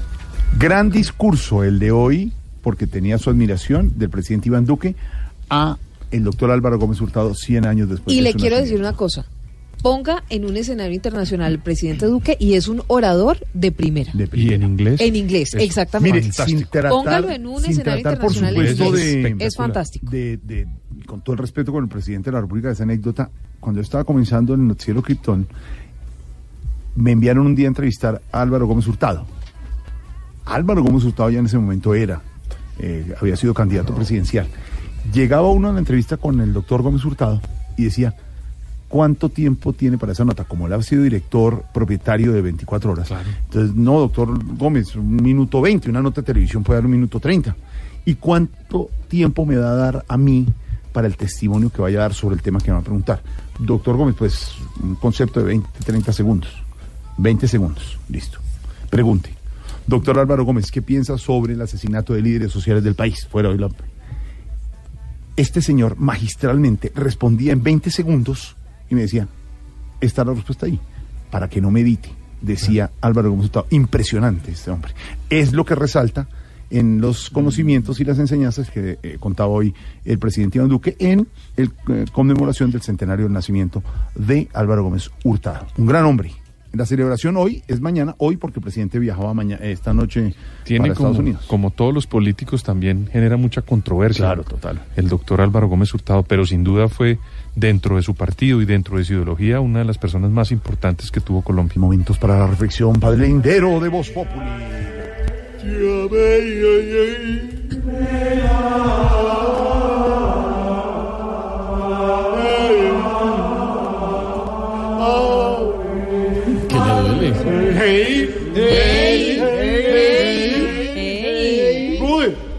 De verdad, por en, en, en, en, en- en enésima vez, quítame esa música que está más deprimente que ir a Alcohólicos Anónimos y que el moderador sea Lucho, el ex concejal. No, hombre. Opa, mira, opa. Opa, mira. París. Vamos todos.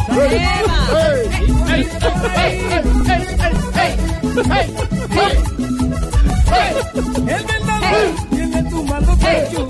Ay, el vendaval. Bueno, hey, ya. Hey, No, se tomaron esta cabina. Eso está mucho mejor, brother. Ey. Qué buen cuento. Hoy, en mi mono cocólogo, quiero hablar sobre la ignorada que le pegaron a Maluma en una gala en Nueva York. Qué pecado. Tú sabes, hey, hey, hey, hey. Porque según el Evangelio, Looney Tunes y Noriega, 500 mil copias obligadas. 500 mil copias obligadas. O sea, esos son los de Felina. Feliz. Hey, hey. Tu cuerpo es tan provocante. ¿no? Upa, Claro, uy. Opa. ¿De qué mona. Pedrito, eh, tú entras en mi, en mi salmo responsorial de hoy, que más adelante te lo voy a decir. Porque como, repito, como decía el Evangelio, Looney Tunes y Noriega, ignorante no es el que ignora cosas. Ignorante es el que hace una fila de dos cuadras para comerse una hamburguesa en Burger Master. Ay, no sea Hey, así. hey, hey, hey. Por eso, acompáñenme todos con el Salmo responsorial, que pareciera que está dedicado a Pedrito. Que dice, ignorado. Ignorado. Cuando empiezas a contar un chiste y la gente sigue conversando. Ignorado. Cuando vas a saludar a alguien y te dejan con la mano estirada. Ignorado. Cuando corres para alcanzar el bus y apenas llegas, arranca. Ignorado. Cuando le dices al peluquero, hey, solo la punticas y hace lo que se le da la gana. Ignorado. Cuando le dices a una mujer que bailen y te dice que no, pero la siguiente pieza ves que está bailando con el vecino. Hey, Ignorado.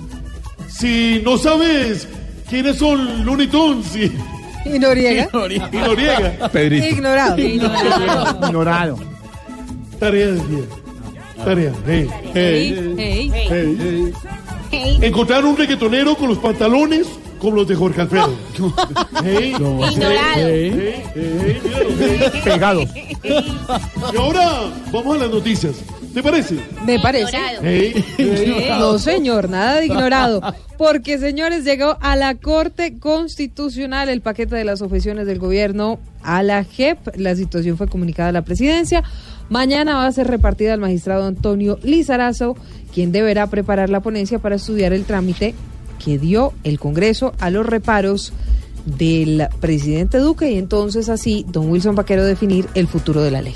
Efectivamente, Silvia. Y durante este martes hay que recordarle a nuestros oyentes, el dólar subió 31 pesos y cerró en 3.301, que es un precio que no se veía desde hace tres años, cuando Colombia atravesaba la gran crisis petrolera. ¿Qué está pasando? Marcela Peña nos explica con análisis este tema económico del día. El dólar cerró esta jornada en 3.301 pesos, con lo cual alcanzó su nivel máximo desde la crisis petrolera que afectó a Colombia en 2016.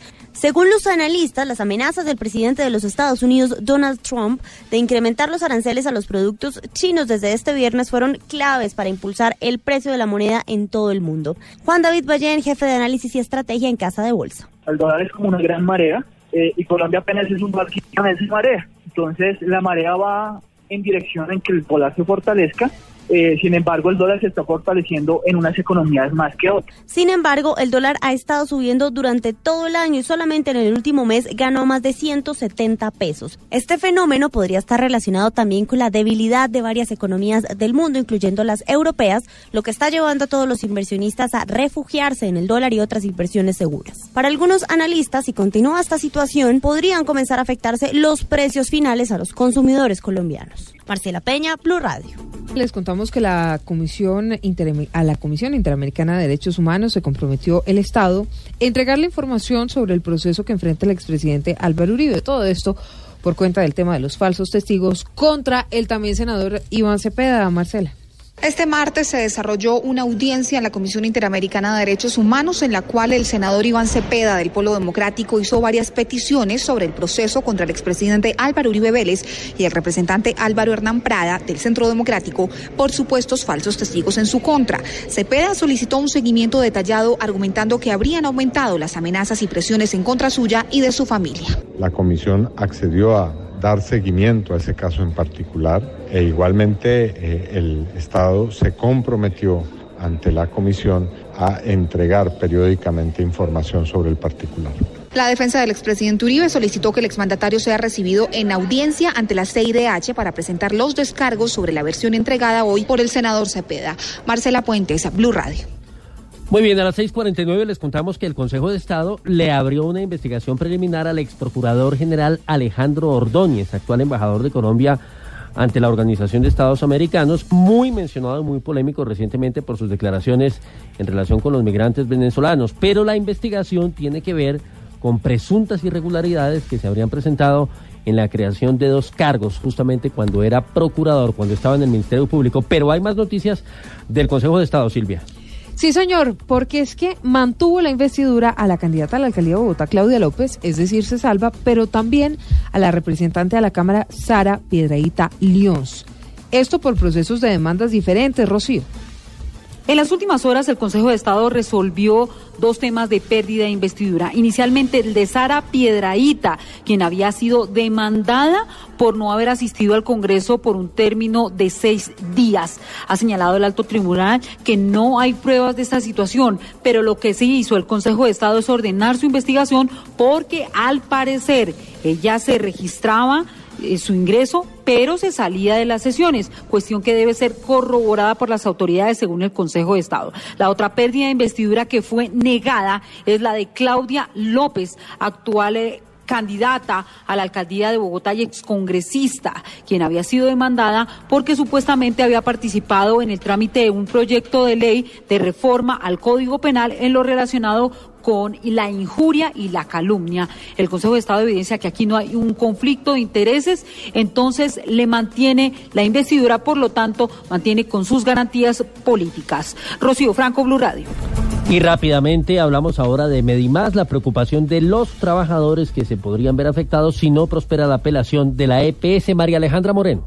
Tras el fallo contra Medimás, no solo los pacientes serán los perjudicados en temas de suspender tratamientos o procedimientos, también están en riesgo 50 mil empleados de toda la red de la EPS, que tras el rechazo de la apelación presentada perderían su trabajo, lo que causa gran preocupación entre los empleados. Así lo aclaró Ana Suárez, una de las empleadas de Medimás. Pero realmente nos tienen afectados, eh, pues de pronto en la parte económica, porque la sustentan de cada uno de nosotros atrás de nuestras familias, tenemos pocas también que alimentar y otros procesos. Aunque Medimás les garantizó su trabajo hasta la última instancia, si se acata al último fallo, algunos empleados serían trasladados a otra EPS, pero el gran porcentaje quedarían sin trabajo y sin sustento. María Alejandra Moreno, Blue Radio.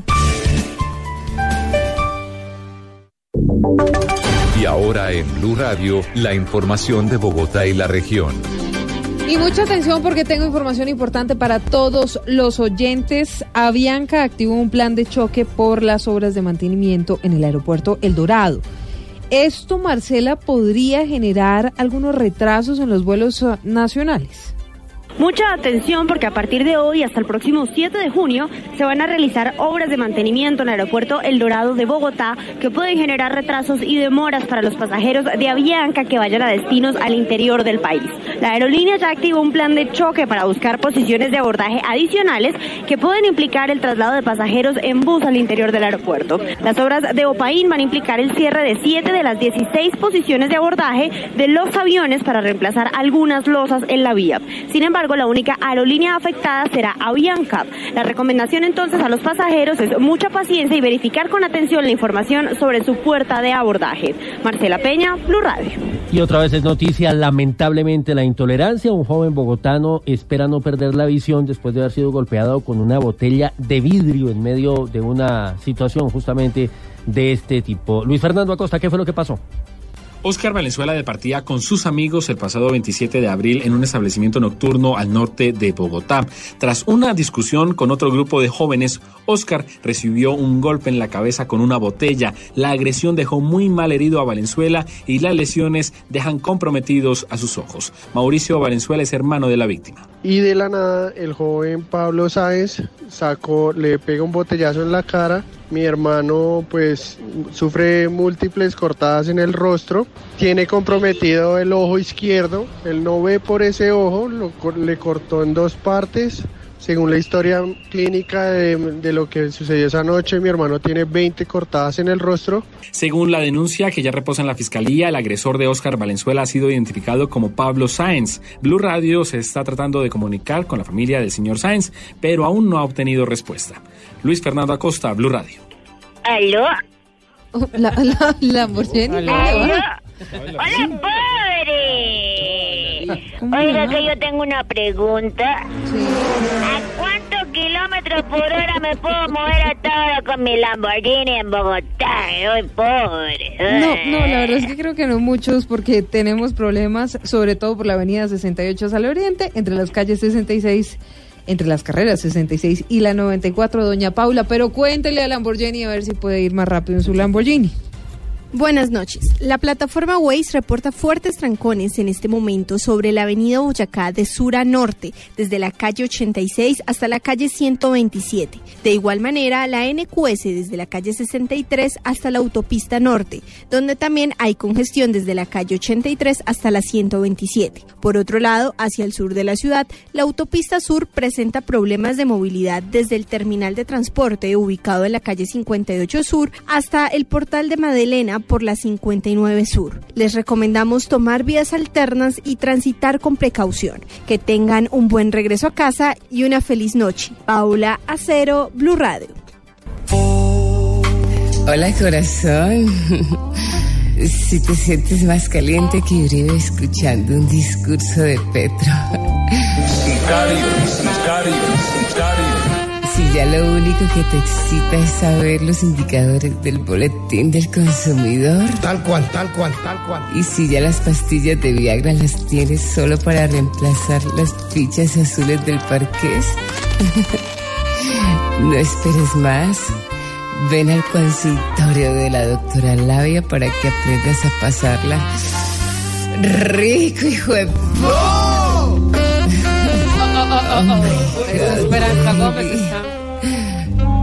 Bárbara. Oh, oh, oh, oh. Hola, hola, hola, hola a todos mis conejillos sexuales. Llegó doctora Labia para hablar de sexo y todo más. Hoy vengo a enseñarles tipos de amantes según el sexólogo árabe Leia del Hopo. ¿Cómo? ¿Le quién? Leia del Hopo. Ah. Leia del Hopo. ¿Nombre? Bo Leied. Y Apellido Leied. Bueno, voy con posición número uno. Esta posición les tengo al amante vaca muerta tipo duque. Hay que decirle todo, todo, todo, todo lo tiene que decir. ¿Qué hace? ¿Cómo me pongo? ¿Qué posición hago? No, no, no, no me gusta ese amante. Voy con posición número dos. Ay. Uy, aquí les presento al amante tipo alcalde de Bucaramanga. Le gusta insultar y dar cachetaditas. Uy, qué rica esa es la posición que me gustó a mí. Así, así, insultar No, no, y dar cachetaditas. Bueno, ya, Esperanza, compórtese, échese agüita. Bueno, voy con posición número tres. Ey. También les tengo al amante tipo hidroituango. Todos los días mojo un poquito más. Uy, así es que rico. Bueno, voy con posición número cuatro. Cuatro. La que me gusta a mí en cuatro. Bueno, ya. Aquí está la posición número cuatro. En esta última posición les tengo al amante tipo Ezequiel Cano en Medellín. La mete y la mete, pero no llega a nada. Bueno, a mí sí explórense eh, de pronto en la recepción del edificio. No, ¿cómo Eh, se le sí ocurre? explórense encima del sitio Bodó, en la recepción. A mí sí explórense encima de las sillas de la recepción. Bueno, en el casillero del edificio. Bueno, a mí sí explórense hasta que salgas cacha y todo lo más. Bueno, y cuando le salga escarcha, entonces supongo que ya será mañana a las 4 de la tarde cuando ustedes tengan que volver a conectarse con Voz Populi. Así que Bueno, y recuerden darle como a perro sin amo en restaurante chino. Bueno, ahí está, señores. Hasta mañana. Mañana nos volvemos a escuchar como siempre. Ámense y explórense.